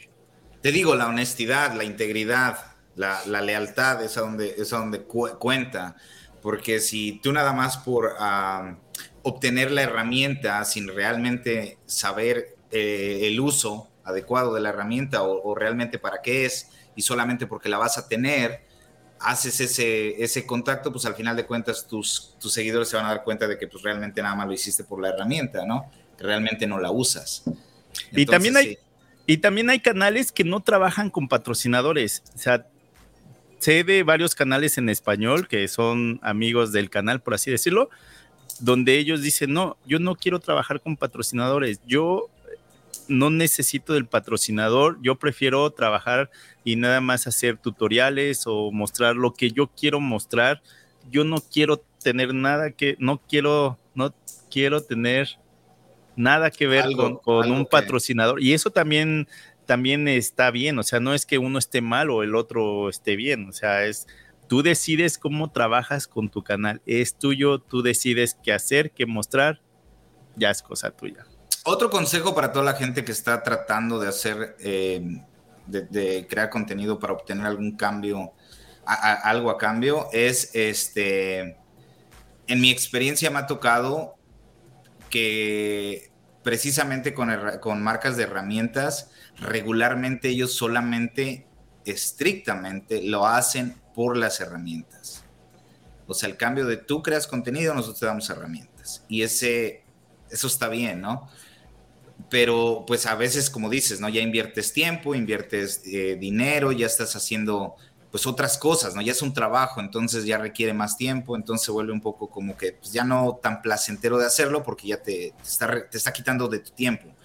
En mi experiencia, a mí me ha tocado trabajar con otras marcas de otros productos que son materiales de construcción, que ahí sí no nada más te mandan el producto de, lo que vas a usar, sino que también te pagan.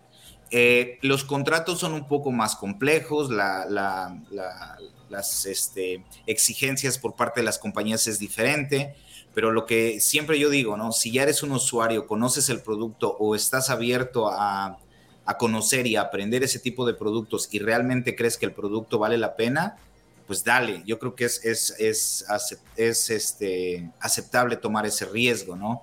Si ya conoces el producto y eres un usuario y lo estás utilizando por 10 años o 5 años y ya tienes experiencia, pues dale, o sea, también, ¿no?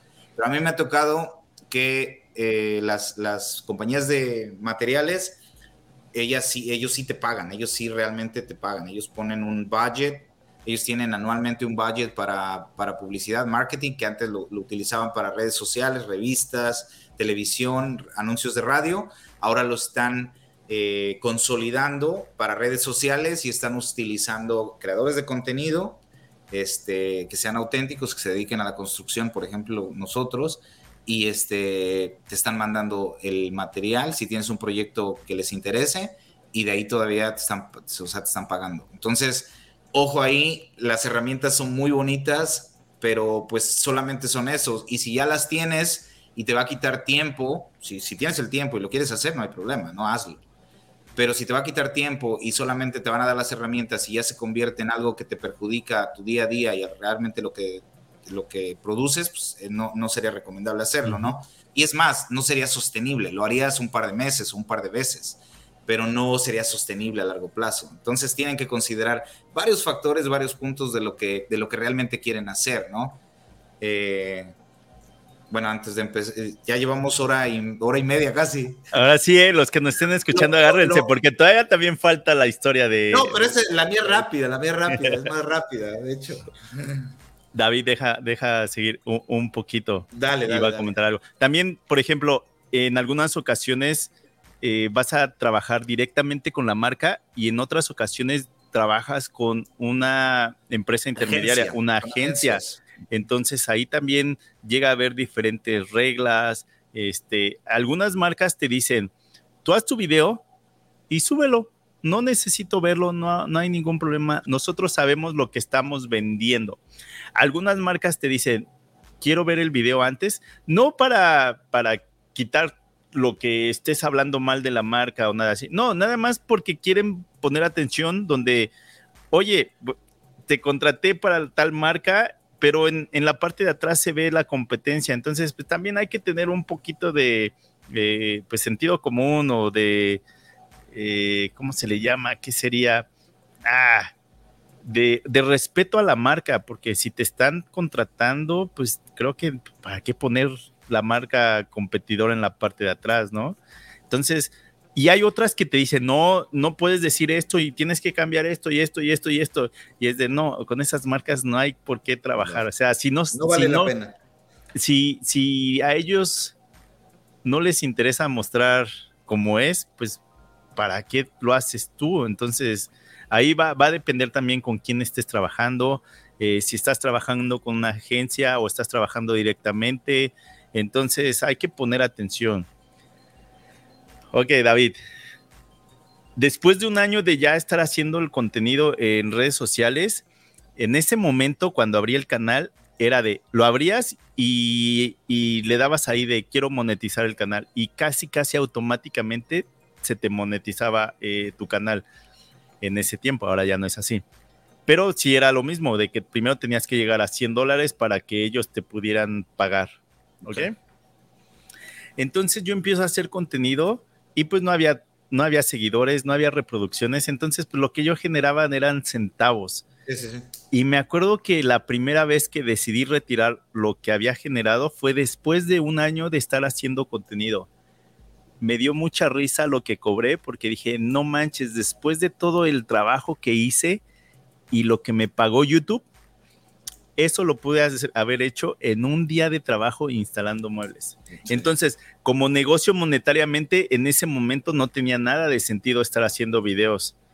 Pero yo decía, es un negocio, necesito ponerle tiempo, necesito ponerle, invertirle un poco de dinero y pues ya después va a dar. Al menos ahorita ya hay intercambio de algunos productos y esos productos me están ayudando a hacer mi trabajo del día al día, el que me va a ayudar a poder generar un dinero y poder invertirle para hacer tutoriales y seguir. Claro. Entonces, pues ahí también, si tú vas a entrar a hacer contenido en redes sociales para generar un ingreso, tu contenido tiene que ser único, porque si no, de otra manera, a los 5 o 10 videos o al mes o dos meses, vas a tronar porque no funciona de esta manera. Entonces, pues ya después de como un año, año y medio, dije, órale, ahora sí, vamos contra, contra Festool, vamos a ver qué se puede hacer. Les mando el mismo correo y les digo, estoy trabajando con tal y tal y tal empresa. En ese mismo momento que le mando el correo a Festool Estados Unidos, me llega un correo de un distribuidor de Festool, pero en México, y me dicen, oye Martín, es que hemos visto tu contenido, este, me gustaría, eh, pues, trabajar contigo. ¿Cómo podemos hacerlo? Un saludo a Héctor si nos está escuchando.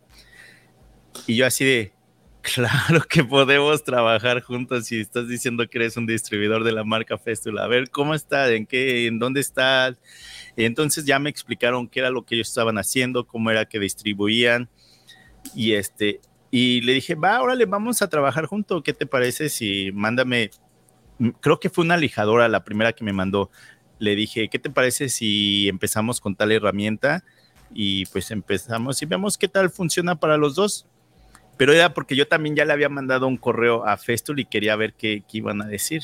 Claro. Entonces me dice, va, órale, vamos a hacer eso. Entonces, por así decirlo, el primer acercamiento con Festool para trabajar un patrocinio fue con un distribuidor que estaba en México. Ok. Ese fue el ah. primer contacto directo prácticamente con, con, la marca, ¿no? Pero entonces también me contesta Festool Estados Unidos y me contesta un mexicano y este, y me dice, eh, me dice, oye, me, me, pasaron tu correo y pues me dijeron que me pusiera en contacto contigo. Me gustaría eh, hacerte algunas preguntas para poder entender un poco más de lo que estás haciendo. Un saludo a Fabián Fukui si está escuchando. Y entonces le empiezo a explicar todo lo que yo estaba haciendo, el por qué lo estaba haciendo, desde cuándo era usuario de la marca Festool, eh, qué herramientas tenía y me dice, ah, ok, muy bien, entonces eso me da una idea, deja hablarlo con mi jefe. Estoy hablando yo contigo porque mi primer idioma es el español, entonces pues es más fácil comunicarme contigo y ya le paso la información a él. Deja ver qué podemos hacer. Eh, y me seguía haciendo preguntas, ¿no?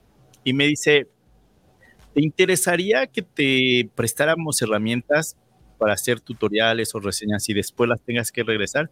Y dije, no, eso no me interesa. Preferiría que me dieras un descuento porque pues soy un usuario, entonces sé que esas herramientas las voy a usar. Pero si voy a hacer contenido con herramientas prestadas por la marca, pues no, prefiero no, no, no hacerlo. Dijo que necesitaba hacerte esa pregunta, pero bueno. Y ella fue una plática como de una hora, ¿no? Y entonces eh, yo tenía que ir a México y el distribuidor con el que estaba trabajando en México me dijo, oye Martín, ¿qué crees que vamos a tener un evento donde nos van a capacitar a todos los distribuidores? Van a venir los de Festool Estados Unidos. Este, ¿Te interesaría este, venir?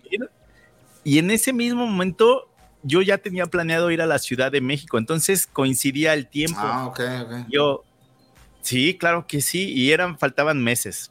Y yo, no manches, sí, claro que sí, me gustaría, pues voy a estar en la Ciudad de México, entonces, y no estás lejos de donde viven mis familiares, entonces, va, órale, vamos a, vamos a hacerlo. Y entonces Festul de este lado me vuelven a, creo que me mandó un correo, eh, Fabián se llama, y me dice, Martín, te, te, acabo de mandar algunas cosas. Ah, no, antes de eso, en la primera plática me dice, ¿y qué herramientas te gustaría mostrar, Martín? Y le dije, pues mira, tengo tal, tal, tal, tal herramienta, entonces a mí me gustaría mostrar estas otras. Y me dijo, ok, entonces pues, él iba apuntando, ¿no? Me dijo, perfecto, y así quedó. Como, no sé, como a la semana o algo así, me dice, me manda un correo y me dice, Martín, te mandé algo, cuando te lleguen las cosas, eh, háblame. Y yo, ah, va, ok, muy bien, estaré atento, este, en cuanto lleguen yo, yo te aviso no manches, yo me emocioné, pero pues yo no podía preguntarle, oye, ¿qué mandaste? Porque me iba a ver como que, güey, contrólate tantito, ¿no? Ya, ya, bájale, bájale. Entonces, como por una semana, pues, ¿qué habrán mandado? No me dijeron y pues no puedo preguntarle. Y un día me habla eh, paquetería y me dice, oye, vamos a entregar un, eh, pues, unos productos, necesitamos que estés en, en, la casa entre tal hora, tal hora. Ah, pues va, órale, muy bien y le digo, ¿cuántas cajas vienen? Y me dice, no, pues nada más es una caja. Y dije, ah, pues bueno, pues una, muy bien para empezar. Y me dijo, no, pero es un pallet. Y yo, ah, cañón. Y no, pues que llego corriendo a mi casa, que llega el camión y este, y ya se empieza a echar de reversa. Y pues abren el camión y era un pallet lleno de cajas de Festool, ya lo bajan. Y no manches, empecé a temblar y así de, no manches y le quito pues todo el plástico y sin abrir las cajas era de, en esto viene esto, en esta caja viene esto, en esta caja viene esto. Y dije, aguanta, Martín, aguántate, porque le estás vendiendo el alma al diablo. Y le hablo y le digo, oye, me acaban de llegar unas herramientas. ¿Cuál es el trato de esto? Y me dijo, no, pues son para ti, te las puedes quedar. Este, tú haz tu contenido como siempre lo has hecho. Nosotros sabemos qué es lo que vendemos, qué es lo que tenemos. Tú di lo que tengas que decir. Y yo, ok. Y entonces pues empiezo a meter todas las cosas al garage. Si yo hubiera comprado esas herramientas, hubieran sido aproximadamente 8 mil dólares de herramientas. Y era así de, no manches, se pudo hacer el, el... Entonces te das cuenta de que el año y medio o el año dos meses que estuviste trabajando para YouTube y que cobraste tu primer cheque de YouTube, eh, mucha, ese es el problema que tenemos eh, hoy, en día, de que toda la gente queremos hacernos ricos de la noche a la mañana, ¿no? Pero nadie está dispuesto a hacer el sacrificio que se requiere, ¿no? Y ese es el ejemplo que acabas de dar tú, ¿no? Trabajaste, eh, YouTube te pagó una miseria, pero hay, otro, hay otras cosas que se van, que el engranaje va acomodándose de alguna manera para justificar el trabajo y el esfuerzo que dedicaste todo ese año y meses a esto, ¿no? Y esos eran los frutos que estabas recogiendo tú ahora del trabajo que le, pusiste, ¿no? Entonces, toda la gente piensa que cuando recibimos alguna herramienta, eh, solamente le hablamos a la compañía de, que, hace la herramienta y le dijimos, hey, si nos puedes mandar una herramienta porque ya tenemos tantos seguidores o porque estoy creando contenido. Eso no funciona así. Hay que, eh, pues hay que ponerle trabajo, esfuerzo, dedicación, sacrificio y más adelante ellos mismos te van a, o sea, ellos mismos te van a hablar y te van a decir, hey, ¿qué necesitas? Exacto. Nuevamente, primero llega ofreciendo antes de llegar a pedir. Porque no porque estés haciendo contenido en redes sociales, las marcas te tienen que apoyar. No, esa no es la regla. Entonces, fíjate, David, que eh, ya, ya voy a darle término a esto para poder pasar a tu historia.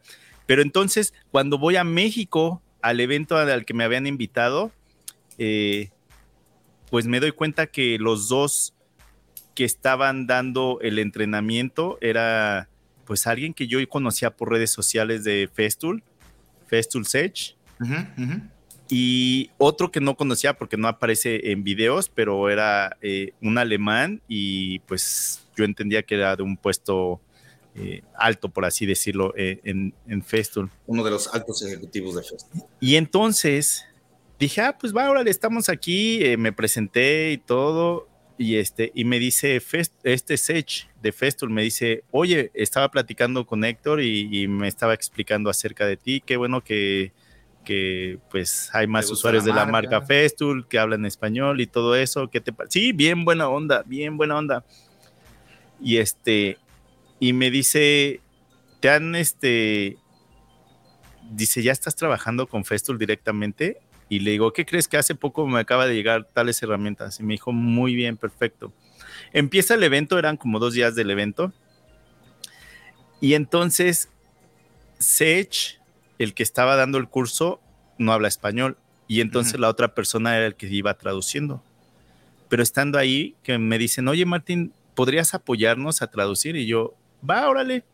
Y entonces le digo, mira, traducir exactamente lo que estás diciendo me es muy difícil, pero dame chance de traducirlo a mi manera, lo que tú estás diciendo, pero a mi manera, ¿va? Dijo, sí, sí, claro que sí. Y entonces, pues él le explicaba y entonces yo lo hacía en, en, español. Quizá no exactamente su traducción, pero exactamente lo que él quería dar a entender.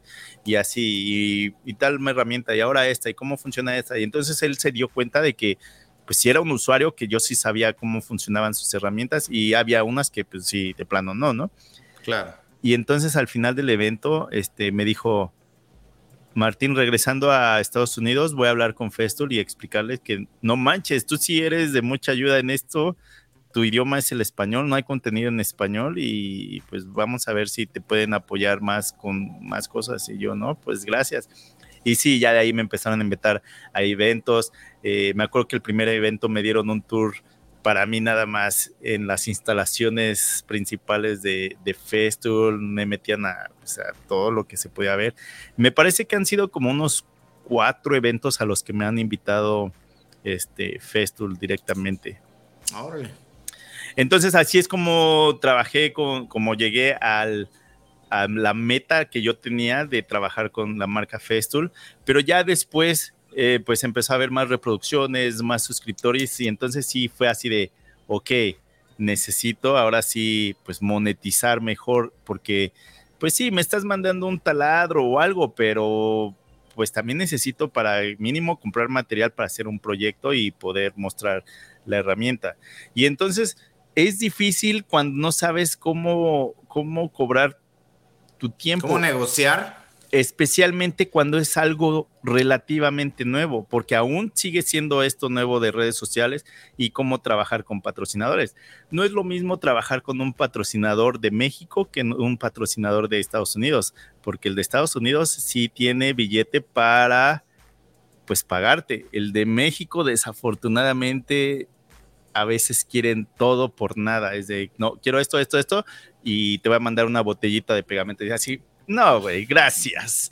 Y métete tu botellita por donde te quieras. Yo creo, yo creo que las compañías en Latinoamérica, no sé si todas, pero yo creo que no todavía no entienden, no sé si todavía no entiendan, o las agencias que están representándole esas marcas, todavía, ellos se quedan con el budget, pero yo creo que hay una, una desatención de las marcas, el potencial que tienen las redes sociales para publicar tus productos, realmente es, es un impacto instantáneo. O sea, TikTok, Instagram o YouTube está, o Facebook, está a la orden del día. O sea, son las redes sociales más utilizadas en, la actualidad, ¿no? La televisión, pues ya es, es algo no obsoleto, pero ya que ya casi nadie prende, ¿no? Eh, si no es para ver series en Netflix, pues de ahí ya, ya casi no observamos televisión. Pero sí las marcas deben de tener una mejor comunicación con sus agencias, para poder eh, canalizar realmente a los creadores de contenidos, porque al final ellos son los que hacen la creación de contenido y, este, y las marcas luego piden un chingo también de analíticos y, y mándame tu, tu este, eh, con, con, cuánta gente tienes engagement, todo este desmadre que no le entiendo muy bien, pero todas las marcas te, los, te lo piden si es que te van a pagar, quieren ver tus, quieren ver tus estadísticas en redes sociales para saber, pues, qué mercado estás, este, qué mercado estás fuerte, ¿no? Eh, Nuevamente, esto es un negocio. La marca no te va a mandar nada al menos que ellos salgan beneficiados también. Ninguna marca te va a mandar una herramienta nada más porque eres Juanito Pepito lo que tú quieras. La marca tiene que ver que hay algo de remuneración donde su marca directa o indirectamente se esté mostrando. O sea, ninguna marca, aunque nos estén patrocinando eh, y tenemos muy buena relación con la marca, tienes que verlo que es un negocio. Claro, claro, definitivamente. Así que hay que poner primero el esfuerzo, el trabajo, la dedicación y ya después contactar a las marcas o tratar de etiquetarlos nada más, dependiendo en la red social que te encuentres. Y de esa manera las marcas se van a dar cuenta que eres un usuario, que eres profesional, que estás haciendo un contenido donde no estás revolviendo vida personal con la profesional y te están dando cuenta de que eres de que eres una persona honesta, leal y que tienes este potencial para, para usar su marca y ellos eh, te van a contactar definitivamente. y, nuevamente es un negocio. Fíjate que eh, tuve la oportunidad de acercarme desde muy temprano con Walter y Jair donde trabajamos como un equipo, aunque cada quien tiene sus, sus canales. Y fíjate que, fíjate que incluso cuando la marca Fasca me empieza a patrocinar con 100 suscriptores, Walter tenía yo creo que como unos, pegándole a unos 30 mil suscriptores y me dice, no manches que ya te están patrocinando. Y yo, no, pues sí. ¿Qué dijiste? Güey, yo llevo tantos videos, tantas reproducciones, tantos suscriptores y ninguna marca me quiere patrocinar. No, pues yo dije esto, esto, esto y esto. Otra cosa clave que acabas de decir, este Martín, para funcionar en redes sociales y para poder meterte en este mundo de, las, de los patrocinios, es importante relacionarte con gente que crea contenido. Acabas de decir algo importante, o sea, Walter con el alcance que tenía no tenía el contacto que tenía con que tenías tú ya como FastCap teniendo 100 suscriptores. Por eso, en redes sociales es importante comunicarse con gente que, pues, que está en el medio, que a lo mejor tiene un contacto o tiene información que tú no sabes, este, o alguna, alguna pregunta, ¿no? Para que de esa manera estas personas decir, mira, pues, sabes que yo no me dedico a esto, pero eh, a lo mejor esta persona te puede ayudar. Entonces vienen las relaciones en redes sociales, que es muy importante. Eh, lo dije la otra vez, eh, gracias a, a, Jair y a ti y a Walter, pude tener contacto con Milwaukee. Milwaukee aquí nunca me ha contactado. Milwaukee, Estados Unidos, nunca me ha contactado. Y gracias a ustedes, ahora Milwaukee pues ya, ya sabe quién soy, ¿no? Eh, Milwaukee Latinoamérica. Entonces ahí es a donde comienzas a, a expandir un poco tu, tu, nivel de relaciones personales en redes sociales y es de esa manera te van conociendo ya las marcas, ¿no? Sí. Fíjate que ahora con los nuevos canales que están saliendo, eh, a veces, ¿has visto ese meme donde está alguien comiendo palomitas mientras están peleando por allá? Donde están dos, luchadores. A veces así lo llego a ver, me llego a sentir, porque es de, güey, no porque él está haciendo contenido también relacionado a lo que tú haces, él y él, son competencia. ¿Para qué se están tirando uno al otro cuando pueden en sí trabajar juntos y llegar más lejos? Porque fíjate lo que pasó también con Walter y Jair. Hay tanta eh, confianza de que, oye, me contactó tal empresa. ¿A ustedes también? No, pues sí, a mí también me contactó, a mí también. Ok, están pidiendo, eh, no sé, dos, tres videos. ¿Cuánto estás cobrando tú para que lo que yo cobre no te afecte a ti? O sea, tampoco me puedo poner a tu nivel porque tú tienes más reproducciones, tienes más más alcance que yo, pues yo no puedo cobrar lo mismo que tú. Podría pedirlo, pero que me lo den, quién sabe si pase, ¿no? Pero entonces si yo me pongo a un nivel donde está eh, proporcionado, entonces de esa manera yo no te voy a perjudicar a ti ni al otro y de esa manera trabajamos en conjunto y quizá ni siquiera me van a agarrar a mí, pero al menos yo ya no les hice daño a ustedes en la negociación. Hay otros canales que pues no, no hay tanta confianza, pero incluso si se pudiera hacer eso, ayudaría mucho al creador de contenido, porque no nos anduviéramos. Claro, claro. No peleando, porque yo no los veo como competencia, pero por ejemplo, se han acercado marcas a los tres y pues nosotros platicamos entre los tres, ¿no? Oye, tal marca necesita esto, esto, esto, pero no quieren pagar, no, pues yo no lo voy a hacer, no, pues yo tampoco. Y entonces semanas o meses después vemos otros canales que sí aceptaron la oferta y está bien, ellos pueden hacer lo que quieran con su canal, cada quien hace lo que quiera con su canal, la forma en trabajar con patrocinadores, pero al menos de esta manera los tres, eh, pues es como un equipo, aunque cada quien tiene su canal y cada uno es una empresa. Sí, se comparten información que beneficia pues a los creadores de contenido, a ustedes en general y pues no se están peleando, ¿no? Y en algunas ocasiones, por ejemplo, me acuerdo que una vez pasó, eh, a mí me contactaron, pero la empresa estaba en México y dije, pues ya, ¿no? Le expliqué a la marca lo que yo podía hacer, cuánto le cobraba o qué necesitaba y le dije, oye, pero este, yo estoy en Canadá, entonces vas, a tener que mandarme los productos hasta Canadá. O podría yo contactarte con tal y tal canal, Walter o Yair, donde ellos están en México y sería más fácil y el contenido pues es pues muy parecido. Y no he quedado yo seleccionado, por así decirlo, pero alguno de ellos sí quedó. Entonces es de, pues de que yo hubiera perdido porque estaba en Canadá a que ayudarle a uno de mis amigos, pues mejor a, que ayudarle a uno de mis amigos. Y fue lo mismo que pasó con, por ejemplo, con la marca Hilti a Walter lo meten con Hilti por uno de los usuarios, Geno, que lo tuvimos aquí. ¿Te acuerdas de esa plática? Claro, claro, claro. Geno invita a Walter a un evento con la marca Hilti. Ahí es donde conocen más a Walter los de Hilti. Y tiempo después, Walter nos mete a Jair y a mí a trabajar con Hilti. Y gracias a eso, gracias a esa cadenita que se hizo, los tres pudimos llegar a Europa. O sea, nunca nos lo esperábamos. y fue así de, no manches, por trabajar en equipo, los tres estamos haciendo lo mismo, los tres relativamente seríamos competencia, pero no nos vemos como competencia. Claro. Entonces ahí también, si, si conoces a alguien que está haciendo lo mismo o algo relacionado, no lo veas como competencia, mejor acércate a él y puedes quizá llegar más lejos con la ayuda de él. Por ejemplo, cuando, cuando empiezo a trabajar con patrocinadores, eh, tiempo después, Jair eh, puede hacer un, eh, el acercamiento con una marca. Y yo me acuerdo que le dije, Jair pide esto, esto, esto, esto, esto y esto.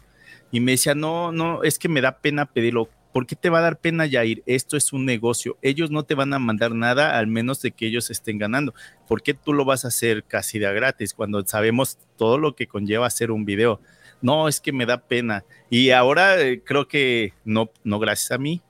Él le ha puesto mucho, mucho trabajo, mucho empeño a su, a, su trabajo.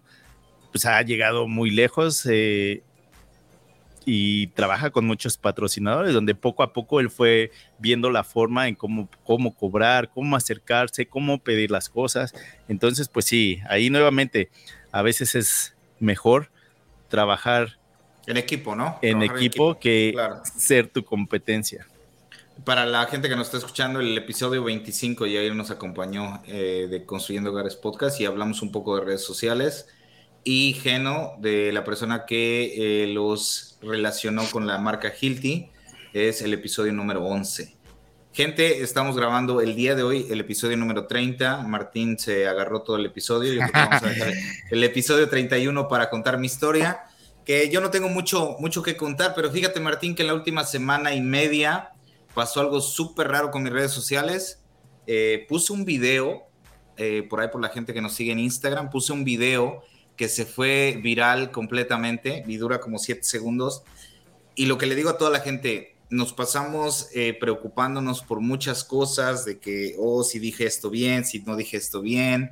Y a veces el, el, el video que tú menos piensas que se te va a hacer viral es el que se te hace viral. Y gracias a ese video que ahorita tiene como 6 millones de vistas, me ha dado como 45 mil suscriptores en Instagram. Órale.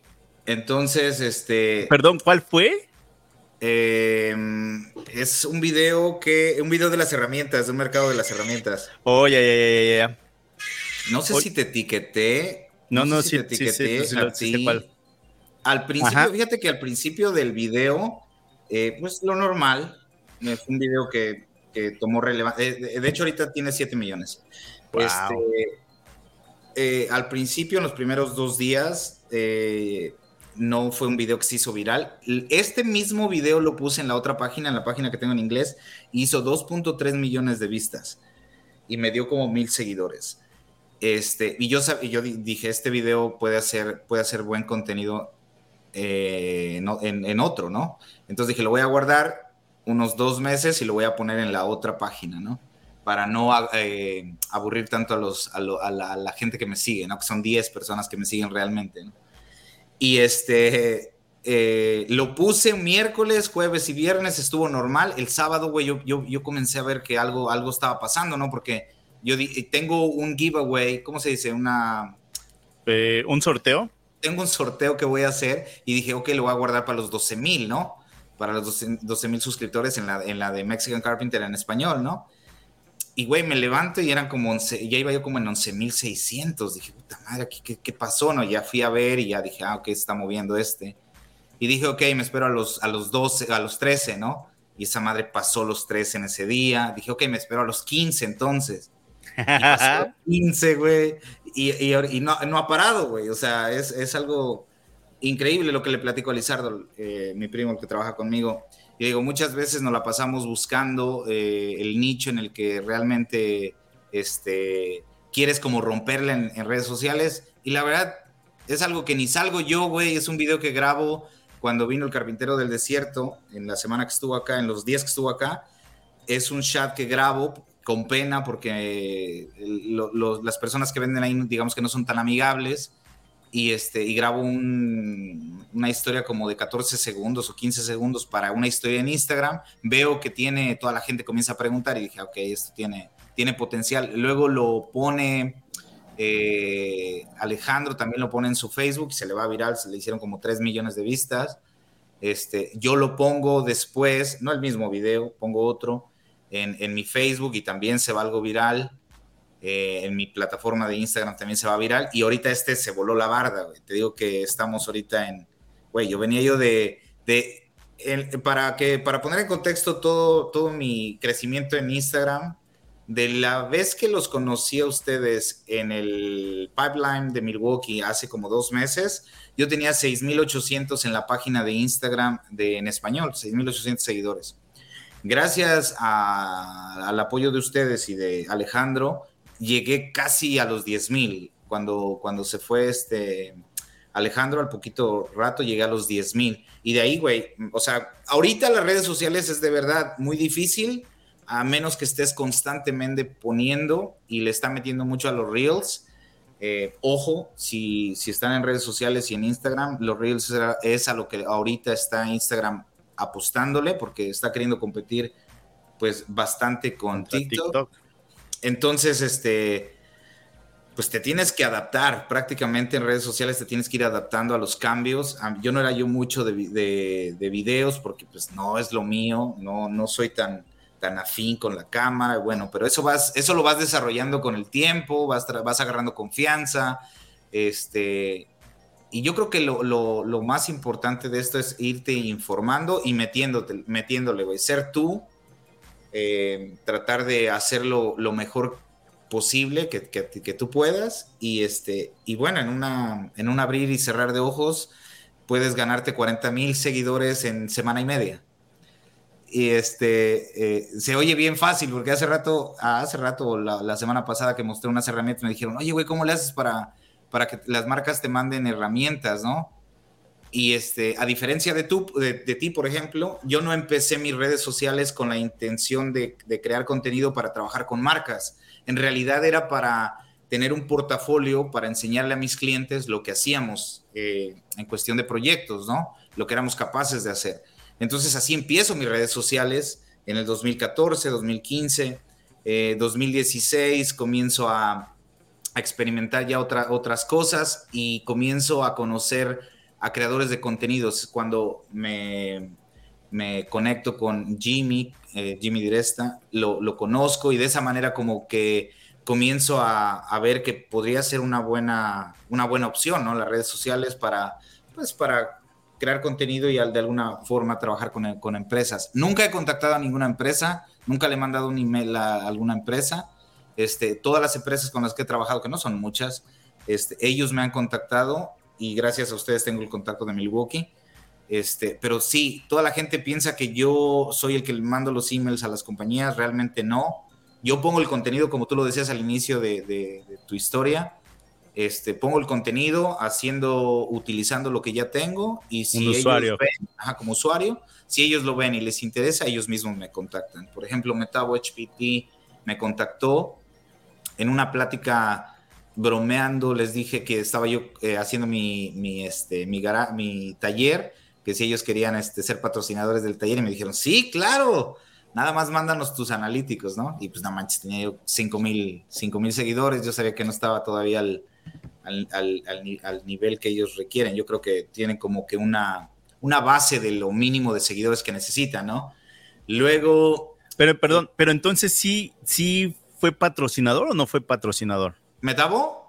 Metabo, bueno, estamos trabajando por así como, por, me mandan herramientas, no me exigen nada, yo pongo el contenido que quiero y ellos me mandan, me mandan herramientas. Ok. Nada más. Este, luego, patrocinador, patrocinador que nace de, de, YouTube, que ese sí lo encuentro, que ese sí ellos me contactan desde YouTube, es la marca Occidental, que con ellos sí tengo un patrocinio y ellos sí me pagan mensualmente. Este, pero soy un usuario de siete años atrás. Son los cinturones estos para herramientas que utilizamos mucho para el framing, instalaciones. Y, este, y como dice Martín, el trabajo que le pones a YouTube, lo que te pagan, pues no es nada, nada, nada agradable, pero yo siempre lo hice con la intención de poner contenido eh, que, que, a mí me gustara, que yo supiera que lo que estaba haciendo estaba bien, que yo me gustaba verlo. Al inicio de los videos, al, inicio de cuando comienzo a subir contenido, siento que la regaba yo mucho. Voy adquiriendo experiencia también en, edición, en, en, cómo poner la cámara, en cómo explicar. Entonces ya en los videos eh, que hago últimos ya siento que estoy un poco más este, tranquilo, como que ya más eh, consciente de lo que estoy haciendo, ya no tan presionado, tan, este, tan estresado de que, puta madre, salió bien, estaba juntada la basura, estaba organizado el material, todas esas cosas que a mí que, a lo mejor la gente no les importa, pero que a mí sí, ¿no? Entonces me gusta tener como que todo perfecto.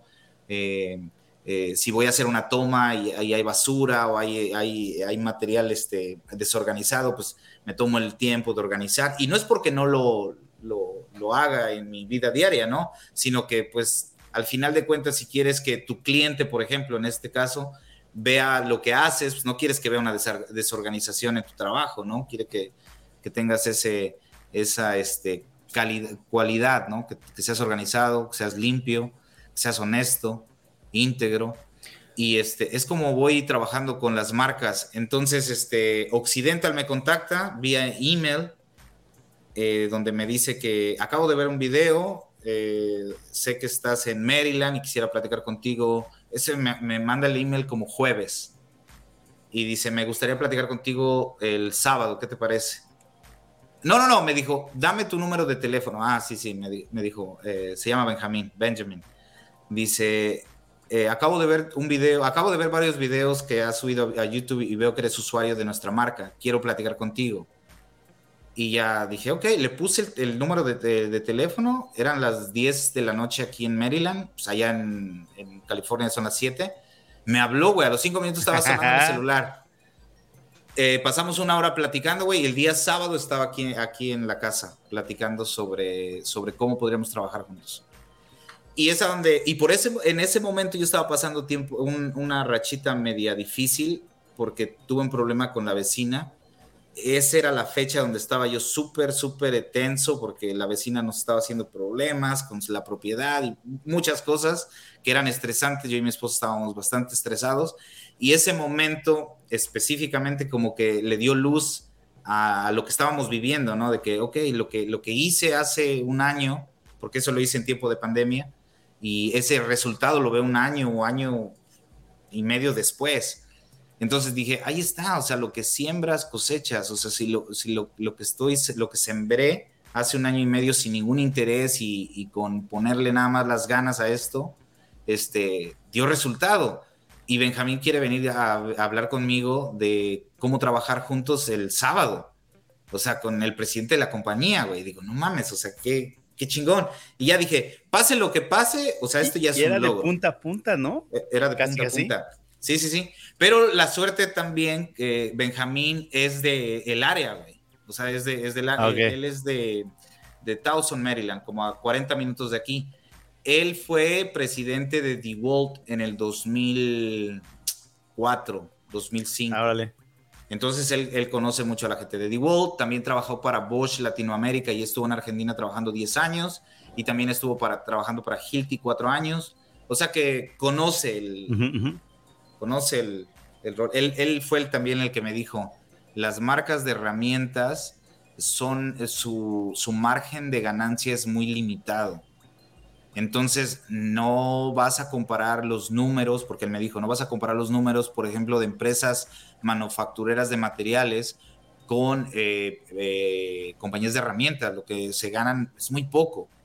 Este, cuando están hechas en, países donde estamos haciendo, pues sí se ve como que el margen es, es bastante, pero ya cuando lo exportamos, lo importamos, lo trabajamos, toda la logística, venderlo, ponerlo en tiendas, pagar publicidad, el margen de ganancia es muy poquito. Entonces, este, como que eso también igual me ayudó en información y de comenzar a entender por qué las marcas a veces pues realmente no pagan eh, y, solamente te dan el... Hay unas, ¿no? Hay, algunas, no todas, sí, sí, sí. Y no a todos, por ejemplo, ¿no? Porque conozco a personas que las marcas que, que a mí me mandan herramientas sí les pagan y a mí no, por ejemplo, ¿no? Pues no me voy a poner a comparar tampoco.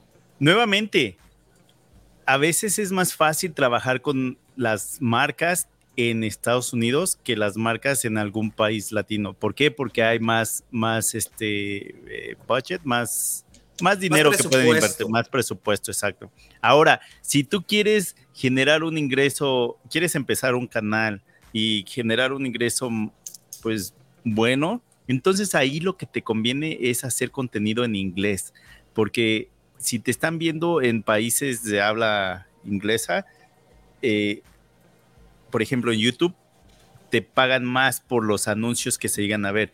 Pero si haces eh, contenido en español, es mucho menos. Es a veces si es no manches. Y creo que siempre estamos atrás de Estados Unidos y Canadá. Y creo que a cierto punto en México las marcas se van a dar cuenta de que, oye, tenemos que invertirle más a esto. No recuerdo qué marca nos llevó a un evento, no recuerdo cuál fue. Y durante ese evento, en una, en una como cena, algo así, se le ocurre decir, ese fue como una cachetada con un... ¿Guante blanco? Una cachetada más bien. dice, guante blanco. dice, gracias a ustedes, dice, antes nos costaba poner un anuncio en, la televisión y nos costaba tantos miles de dólares. Ahora, gracias a ustedes con su cooperación, con la ayuda de que tenemos de redes sociales, llegamos a mucho más audiencia. Y con mucho menos presupuesto. Con mucho menos. No lo supo poner el contexto. No, lo supo, poner. No lo ah. supo poner. Esa sí fue una cachetada así de. no ah, manches. Y no me quieren pagar. No manches. Y era lo mismo que tú dices, esa marca había unos que nosotros no nos pagaban, pero a otros sí. ¿Por qué? Porque por su alcance, lógico, por su alcance. No te puedes poner al tú por tú cuando alguien tiene más alcance que tú. Entonces, ahí esa sí no la supo poner y fue así de, no manches, ¿para qué estás diciendo eso? Mejor hubieras dicho que bueno, ¿Con qué marca te gustaría trabajar aunque no te pagaran? ¿Con qué, marca que quisieras tener que no te pagaran? Aunque no Fíjate que no todas las marcas con las que trabajo me pagan, no todas. Y hay unas que yo digo, no, no me interesa trabajar con ellos, no, no, no me interesa. Hay unas que sí me pagan, hay otras que me dicen, Martín, no te podemos pagar, pero te mandamos lo que tú necesites. Y es de, ah, pues va ahora. Y fíjate que le soy fiel a las marcas que me apoyaron cuando empezaba. A esas es de, oye Martín, tenemos un producto nuevo, ¿te interesaría mostrarlo? Claro que sí, porque me apoyaste cuando nadie me conocía, cuando no tenía números, vamos a hacerlo. Pero así como la marca, no recuerdo cuál fue que me dijo, contáctame cuando tengas un millón de suscriptores. Búscalo en tu Sí, pues gracias. Sí. ¿Con cuál me gustaría trabajar, aunque no me paguen? Yo creo que sería una marca ah, que, que, diera así, no sé, yo creo que una máquina CNC grande.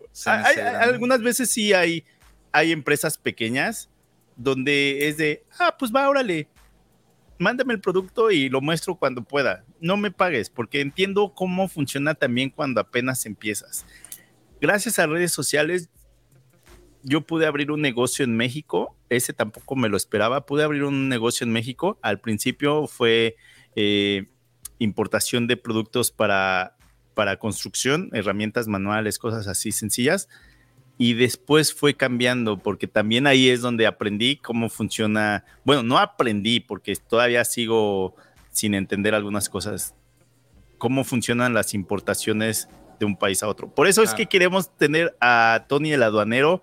Eh, por ahí ya hay pláticas con él, ojalá pronto se pueda hacer una plática con él para que nos explique un poco más. Pero incluso gracias a redes sociales tuve la oportunidad de abrir un negocio en México, después cambió un poco el giro de cuando se abrió, pero también eso fue que algo que yo no me esperaba y que gracias a redes sociales se, pudo hacer. Entonces, eh, eh, no sé por qué metí eso. Eh, ya se me fue la vida. ¿El, ¿El, negocio de México? ¿Por qué lo metiste? ¿Por qué, lo metí? ¿Por qué, ¿Por qué empecé a hablar de eso? No sé, no sé, no sé. Pero ya, llevamos, ya llevamos dos horas platicando. Este, bueno, nuevamente, de que redes sociales te puede llevar a algo donde tú ni siquiera tenías idea, no te abre puertas de las cuales ni siquiera tú sabías. que existían. Entonces, eh, si tú quieres entrar a, a redes sociales, creo que todavía hay oportunidad. O sea, el dinero si lo ves por dinero, el dinero no está en lo que te paga YouTube, en lo que te paga Facebook, al menos que tu contenido sí sea algo único, por así decirlo, porque sí se puede todavía. Pero quizá si lo que tú quieres es monetizar tu canal, creo que ahí es más bien al trabajar con las marcas, ya sea de productos de herramientas o productos que se necesite para construcción, si lo tuyo es construcción o es cocina o lo que tú quieras. Hay muchos canales ya que existen así, sí, pero pues ya ahí tú le vas a meter tu, tu sazón, ¿no? Tu, tu estilo. Buscar, buscar la oportunidad. Eh, cuando, cuando abres Instagram o abres TikTok, piensas que todo está saturado, pero tú busca oportunidades. O sea, si tú no te dedicas a la construcción y te dedicas a otra cosa, te dedicas a, no sé, cortar el pasto, este, eh, limpiar casas o trabajas en restaurante, o sea, busca la oportunidad que tú, que, a ti te guste, que, no sea un trabajo para ti, para que de esa manera no se te haga como un, un trabajo al final de cuentas y se te haga difícil hacerlo, ¿no? Entonces busca la, busca la oportunidad. Eh, y como tú dices, todo este tipo de, cosas que estamos viviendo, y si eres un poco creativo, pues te das ideas, ¿no? Por ejemplo, tú no estabas acostumbrado a, usar este, máquinas este, láser tridimensional, de, 3D printers, ¿no? Y ahora las estás usando y estás educándote de alguna manera y estás aprovechando eso para crear contenido, ¿no? Eh, eh, entonces, imagínate las personas que dicen, oye, güey, pues a mí me gustaría hacer algo con esas máquinas láser, ¿no? Entonces podría ser un negocio de vender, eh, de vender este productos eh, personalizados, ¿no? Pues fíjate que las tazas con el logo de, Mexican Carpenter son las que se venden más rápido, ¿eh? Ya tengo ahí unas 30 vendidas. Ponte, las pilas, ¿eh? Porque vamos a hacer una, orden grande. entonces, este, ahí es donde las oportunidades comienzan a, salir. O sea, ustedes no se desesperen. Sé, que a muchos con cuentas de 500 seguidores, de 1000 seguidores, este, se les hace difícil, pero les voy a poner un ejemplo. En la página de Instagram con 1500 seguidores o 1200 seguidores en solo herramientas, fui a Walmart, hice un video en Walmart con la marca Heart, que son una de las herramientas que vende, y eh, me mandó un email Walmart. ¿Sí? Entonces, ajá, entonces eh, me mandó un email. Eh, Diciendo, baja el video porque si no, te vamos a demandar. No, no, no, no, no. Este, en cualquier cosa estamos, estamos, y en español, ¿eh? Walmart en español, ajá. Este, estamos este, a, las, a, tus órdenes, cualquier cosa que necesites, déjanos saber. Si tienes alguna pregunta o duda, en qué te podemos ayudar. Y luego les mando yo un email con mis redes sociales otras y con mi website y todo, y entonces como que ya se quedan como que, oye, este güey no es de, de, solo herramientas, ¿no? Este güey es un, ya van, van y ven, oh, solo herramientas by the Mexican Carpenter. Ok, ok, ya entendemos, ¿no? Le digo, sí, yo realmente me dedico a la construcción, estoy en Estados Unidos y hago contenido, pero mi fuerte es la construcción, ¿no? Entonces, ahorita está esto, eh, mi, mi mente está dando vueltas como cómo trabajar y traer, o sea, integrar a Walmart de, de mi lado, ¿no? O sea, decir, bueno, voy a trabajar con Walmart, no necesariamente con Hard, pero con Walmart podríamos, no manches, o sea, yo necesito playeras, necesito tazas, necesito gorras. Entonces, ¿cómo, ¿cómo podemos? Y te digo, todo esto va naciendo, o sea, güey, desde el 2014 estoy haciendo contenido, ¿no? Y no realmente para tener patrocinios con Walmart, sino que de alguna manera todo esto se va como que uniendo, ¿no? Ok, David, la misma pregunta. Entonces, con todas las marcas que trabajas, ¿todas te pagan? ¿Algunas son nada más intercambio de herramienta o ambos? Ambos, ambos. Unas, unas me pagan, eh, por ejemplo, Occidental es patrocinador, ellos sí me pagan la mensualidad. No tengo que hacer eh, nada más que usar sus herramientas. Si necesito alguna herramienta, ellos me la mandan. Este, contesto preguntas y cada mes me siento con la con la representante de marketing para darle un informe como, oye, este, tuve una pregunta, alguien, se le alguien tiene una pregunta porque no le llegó su producto, cosas así. Son muy pocas, son muy profesionales. Eh, están, este, si tú tienes una bolsa occidental de 25 años, se las puedes mandar y ellos te la reparan sin ningún costo. Eh, entonces no tenemos problemas en ese, en ese aspecto. Estoy trabajando también con una, compañía de revestimiento exterior, son productos de materiales, y con ellos trabajo eh, por proyecto o campaña, ellos le llaman campañas, entonces ellos me mandan producto y aparte me pagan. Y por ejemplo, el día 22 y 23 de octubre, en un mes, vamos a estar en Houston, Texas, en Expo Contratistas, para toda la gente que vive en Estados Unidos y que quiere ir a Houston. La cita es en Houston el próximo 22 y 23 para Expo Contratistas. Y esta es una feria eh, donde llegan muchas eh, compañías específicamente eh, especializadas en materiales para hablar con contratistas hispanos. Este es un 100% contratistas hispanos.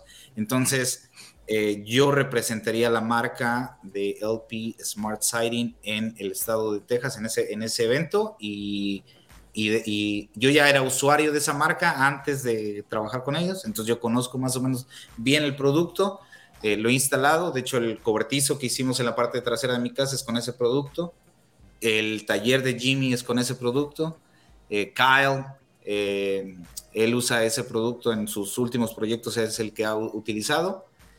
Y, pues pueden salir este tipo de oportunidades, ¿no? Donde vas a eventos con marcas que ya te pagan, que, que, tú las usas, ¿no?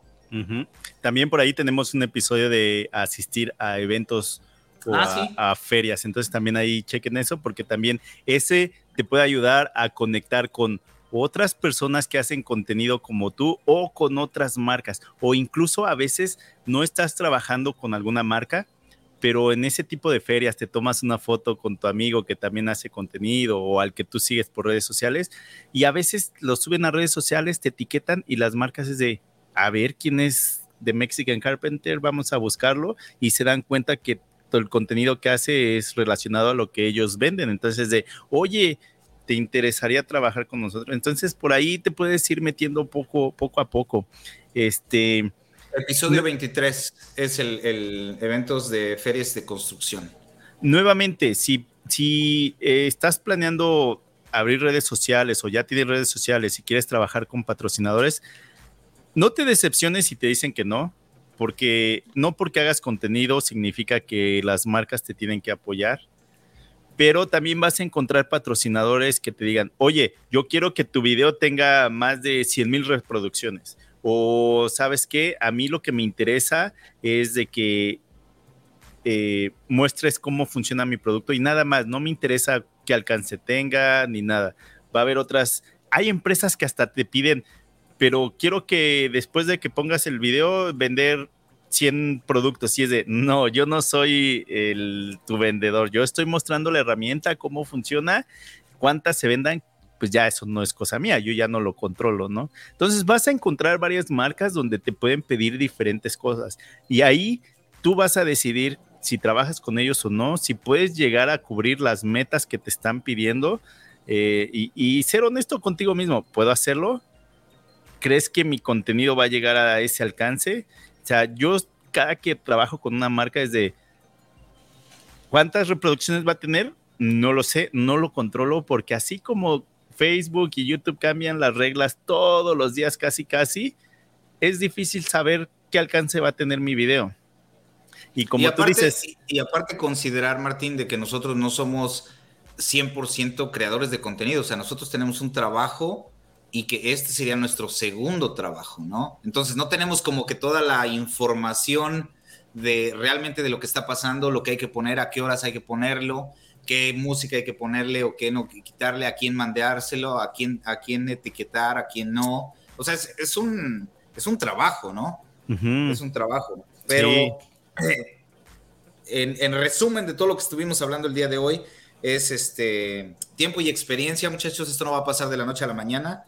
Eh, como se dieron cuenta, Martín empezó desde el 2008 a crear contenido, yo desde el 2014, eh, por diferentes motivos. Eh, Martín cambió su, este, su modo de trabajar, empezó como negocio y después ya lo hizo porque ya le gustaba.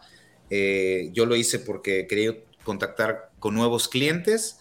De hecho, me ha ayudado un poco para, para dar mejor credibilidad a, mi, a mis clientes, o sea, como que ya se sienten más seguros, ah, este güey sí sabe. Este, y luego también como que te dan un estatus de que, de que pues este güey tiene la experiencia y pues eh, antes como que batallaba un poco en los precios, ahora, ahora, ahora ya no, ahora siento que, que realmente pagan lo que, lo que vale realmente el trabajo. Te estaba yo diciendo de las de las, ¿cómo se manijas o, herraduras de las puertas. Y antes, ni loco, ¿quién chingas te iba a pagar esa cantidad de dinero por una herradura de una puerta? Nadie, o sea, estás loco. Pero cuando consideras, por ejemplo, que la herradura vale la... Herradura, sería la del caballo, ¿no? Cerradura. Las cerraduras valen 400 o 500 dólares cada cerradura. Eh, te das cuenta de que no puedes hacer ese trabajo por, por, 50 dólares, ¿no? O sea, porque estarías arriesgando varias cosas. Perdón, eh, perdón, un punto que no tiene nada que ver con, lo que estamos hablando, pero que está relacionado a lo que tú estás diciendo. Discúlpame, discúlpame.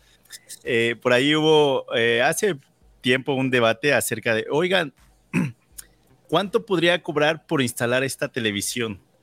Una televisión plana, ¿no? De esas.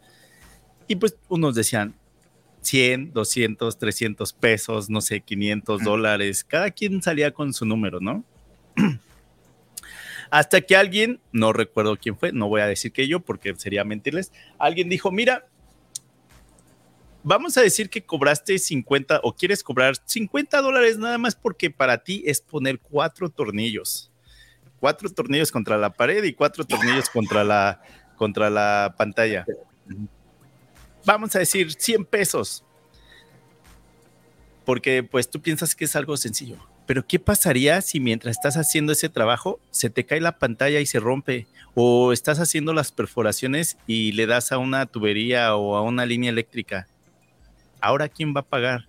Tú quisiste cobrar barato porque pues eran ocho tornillos que poner, pero ya no te costó ocho tornillos. Ahora tienes que pagar la televisión que vale tres mil pesos o no sé, ¿no? Entonces ahí hay que tener cuidado y ahí también es donde entran los seguros. Si tienes un seguro de tu empresa y estás haciendo una instalación o algo y llegas a descomponer lo que estabas haciendo o llegas a romper algo. Yo he roto, me acuerdo que rompí una vez un, eh, un candelabro y pues lo tuve que reponer porque fue error mío. Pero si fuera algo muy caro, entonces ahí yo diría, ok, entra mi seguro y vale la pena usar mi seguro ahí porque es algo muy caro. O quizá no, voy y lo pago, pero fue error mío. Entonces, si quisiste cobrar 50 o 100 pesos porque eran ocho tornillos, al final te puede salir carísimo. Perdón, me salí del... Es, eso es muy importante. Hay muchos factores que, que puedes, este... Eh, tratar de ordenar antes de hacer cualquier proyecto. O sea, no nada más porque, oh, eso me va a tomar media hora o una hora. Este, voy a cobrar lo que cobro por hora, ¿no? Güey, y la gasolina, y tu seguro, y, la que hace los cheques, y luego eh, el tiempo que, o sea, no nada más la hora que te vas a ir a tardar allá. Este, ¿Cómo? O sea, tienes que considerar bastantes cosas. Eh, por una cocina de 250 mil dólares unos gabinetes, no puedes cobrar 10 mil dólares de instalación. O sea, aunque lo hagas en una semana, pero ¿qué pasa si, si dañas eh, con uno de los gabinetes, dañas el refrigerador que vale 32 mil dólares o lo rayas o quiebras la pantalla del refrigerador o haces cualquier error, cometes algún error, ¿no? O estas puertas corredizas que valen 1.500 dólares cada puerta, este, si llegas a hacer el hoyo en el lugar equivocado, hay que cambiar toda la puerta o hay que arreglarla de alguna manera para que no se vea. Entonces todo eso cuesta tiempo y dinero. Entonces no puedes andar arriesgando ni eh, el, lugar donde vas a trabajar o a tus clientes, ni a ti mismo, ¿no? Y otra vez que esa compañía nunca más te va a volver a contratar. Exacto. Entonces, eh, perdón, perdón, nuevamente es un punto de donde nos salimos del tema principal, de hecho, ahorita me acordé por ahí, alguien dijo, deja ver si lo encuentro. Crear contenido auténtico, señores. Crear auténtico. Ah, o sea, ser ustedes mismos, no tratar de ser alguien más, no les va a beneficiar nada a largo plazo. Se van a cansar demasiado tratando de ser alguien que no son. Eh, hay que ser lo más responsable, eh, eh, no decir tantas groserías, porque ya te metes en problemas. Este, otra cosa importante, mostrar el proceso. Sé que para nosotros lo que hacemos es este, pues normal, porque nosotros lo hacemos todo el tiempo, pero hay personas que realmente no saben lo que estamos haciendo y a esas personas les interesa. Así que hay muchas personas que les interesa saber lo que hacemos. Eh, y también eh, contactarse con gente que se dedica a eso, ya lo dijimos, con gente que hace creación de contenido para adquirir información que nos ayude a eh, hacer las cosas mejor. Eh, la perseverancia y constancia, si están en redes sociales, señores, hay que ponerle atención a las redes sociales, eh, interactuar con la gente, contestar los mensajes y este, poner contenido. Lastimosamente Instagram trabaja así, TikTok también, si no pones YouTube también, todos, y quizá a veces es algo que, que, bueno, al menos yo a veces contestar comentarios a veces sí se me hace muy, muy complicado en cuestión de, tiempo. Entonces, eso es lo que genera engagement y es lo que muchas marcas también te piden, eh, qué tanta interacción tienes con, comentarios o los seguidores. Sí, güey, ahorita le estoy este, tomando foto a mis analíticos porque ahorita están hasta arriba, engagement, todo, eh, mensajes que ni he contestado. Entonces, todo ahorita está arriba. Ahorita cuando vaya a contactar a Festool, que es mi próxima, mi próxima víctima, nada, este, le voy a mandar, mira mis números esta, esta semana nada más. Eh, por ejemplo, nuevamente dices constancia y crear, un, crear un equipo también. Pongamos de ejemplo a Jair de los restauradores. Empezó él nada más haciendo contenido. Ahora son como ocho o nueve personas en el equipo haciendo contenido. Entonces, eh, pues ya depende de ti hasta dónde quieres llegar. Esto no es de un día para otro, hay que invertirle tiempo y dinero antes de ver eh, frutos. Buscan información también con la gente que ustedes admiran en redes sociales, gente que hace contenido que les gusta. Eh, hagan preguntas, ¿cómo le haces? ¿Cómo, cómo subes tu contenido? Preguntas con quién trabajas, te ayuda alguien, cómo editas, cualquier cosa que a ustedes les pueda beneficiar, hagan esas preguntas. Muchas veces igual y los ignoran, igual, igual y les contestan y ahí crees una buena relación y eso también ayuda porque, porque ahora ya te conocen, ya saben quién eres, estás tratando de hacer, le pides opinión, oye, mira, acabo de hacer un video, ¿cómo ves? Por ejemplo, Yair hice un video para un patrocinador y ya lo había subido a YouTube y me mandó un mensaje sin yo decirle nada y me dijo, David, aquí, fíjate, yo no sabía que Yair estaba viendo mi video y este, me mandó un, tramo del video y me dijo, la música que pusiste está muy alta, no se te escucha mucho tu voz. Y ya dije, puta madre, ¿y qué? ¿Ahora qué le hago? ¿Lo bajo? ¿Qué? ¿Ya qué haces ahí? No, ya estaba arriba, ¿ya qué haces? Bueno, pero el que puse en Facebook sí lo arreglé, el que está en YouTube tiene la música muy alta. Pero esos son puntos de vista que debes de estar atento, ¿no? Y yo no tenía la confianza como decirle, hey, Jair, ¿puedes checar mi video antes de mandarlo para ver, para ver, ¿no? Y ya de ahí, ya platicando personalmente con él, me dijo, por eso es que yo cuando edito, no grabo con los, no edito con los audífonos puestos, porque los audífonos puestos te, te mienten, ¿no? O sea, el, sonido miente un poco. Entonces tienes que estar consciente de eso. Ahora, otro, otro punto que tienes que tomar en cuenta si eres sensible a los comentarios, las redes sociales no son para ti. Porque quizá es un niño de 10 años, quizá es un güey de 40, 50 años atrás del teclado, frustrado, dejando malos mensajes. No usas pelentes o quizá te equivocaste en algo, o quizá eh, la forma en que tú construiste ese proyecto es diferente a la que otros, otras personas conocen y ellos piensan que la única forma de hacerlo es la que ellos conocen y te lo van a dejar en un comentario. Y créeme que al principio esos comentarios sí te pueden calar así de, oh, la madre, y te pueden tirar tu día. O sea, despertaste, es el primer comentario que viste y se acabó ahí. Entonces también tienes que aprender a lidiar con los con los comentarios buenos o malos, porque esos no puedes estar bloqueando gente nada más por, porque te dejó un comentario que quizá no fue malo. Quizá él te dio tu punto de vista, pero la forma en que tú leíste ese mensaje fue malo y a ti te afectó cuando él no lo hizo de esa manera. Entonces, si eres sensible a lo que ¿qué van a decir las personas, redes sociales no son para ti. Sí, lo más importante es que ustedes crean en su proyecto, que a ustedes les guste y que ustedes se sientan contentos con lo que están haciendo. Lo demás, realmente el güey que te puso el comentario no tiene ni puta idea de lo que está hablando y solo es un güey con un celular o una computadora que te está chingando por chingarte, o sea, porque hay, modo de dar las, las eh, hacer las críticas, pero hay güeyes que sí se pasan.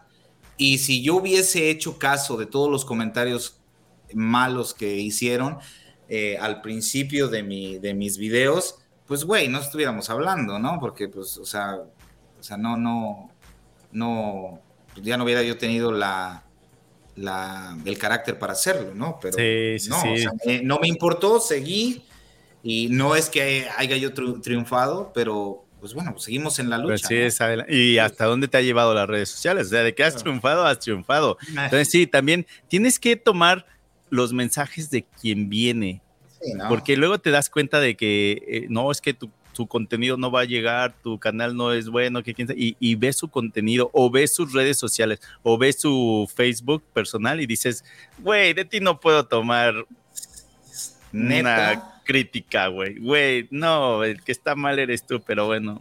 Entonces, redes sociales es así. Puede ser un niño de 10, 11 años atrás del teclado, puede ser uno de 40, 50 años frustrado atrás de, la computadora. Entonces, si eres sensible a lo que diga, las, diga la gente, entonces redes sociales quizá no va a ser para ti. Así es. Esperamos y no los hayamos aburrido con todas estas historias. Esperamos y de alguna manera se lleven algo en lo que les pueda ayudar. Visítenos en todas las redes sociales. Ya tenemos casi, bueno, 350 suscriptores en YouTube. Gente, échenos una manita ahí.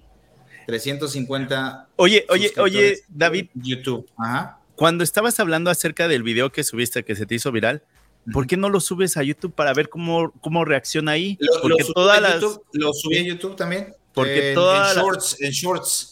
Y luego alguien me mandó una etiqueta, me etiquetó en la yo no sabía que estaba en la caja de herramientas y también alguien lo puso ah, ahí en, en, la caja de herramientas. E, ese video se ha ido viral completamente.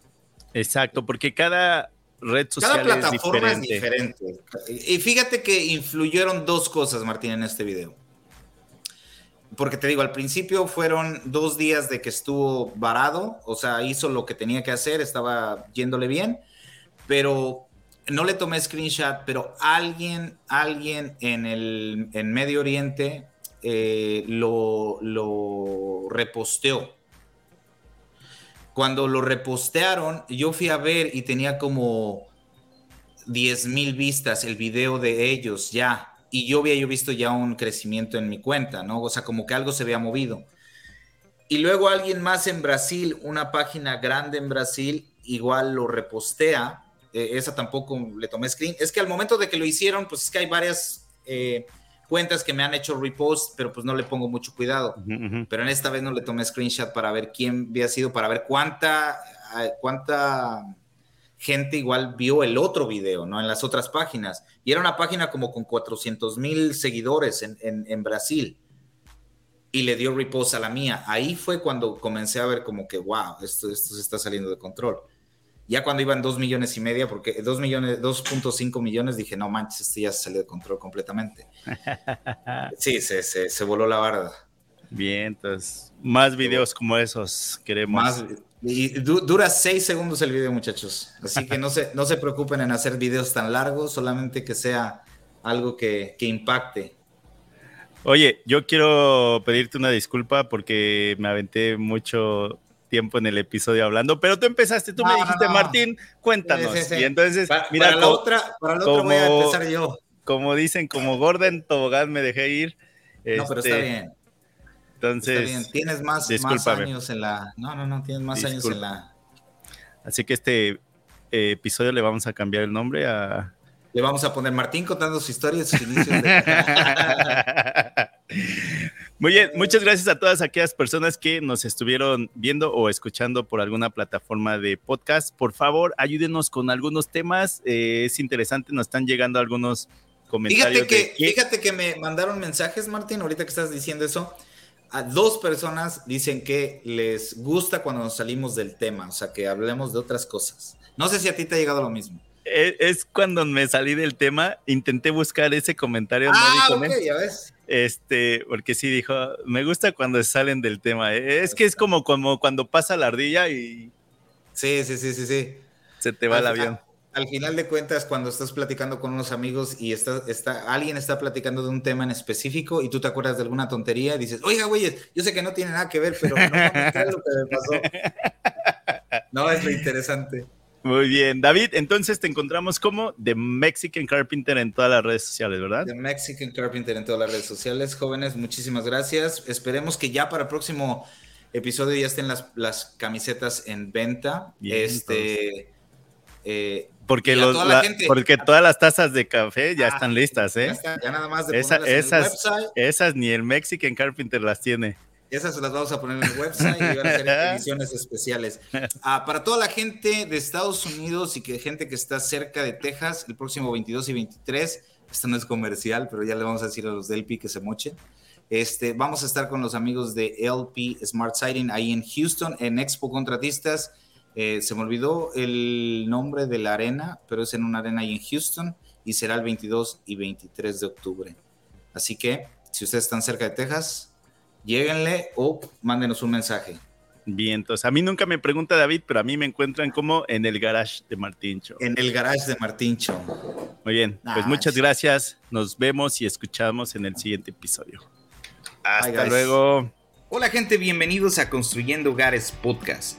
Mi nombre es David Parraguirre, también conocido como The Mexican Carpenter y junto a Martín Chavarría de El Garage de Martincho estaremos subiendo nuevos episodios cada semana donde hablaremos de todo relacionado a la construcción y a las herramientas. Los invitamos a suscribirse y que junto con nosotros formen parte de esta apasionante aventura.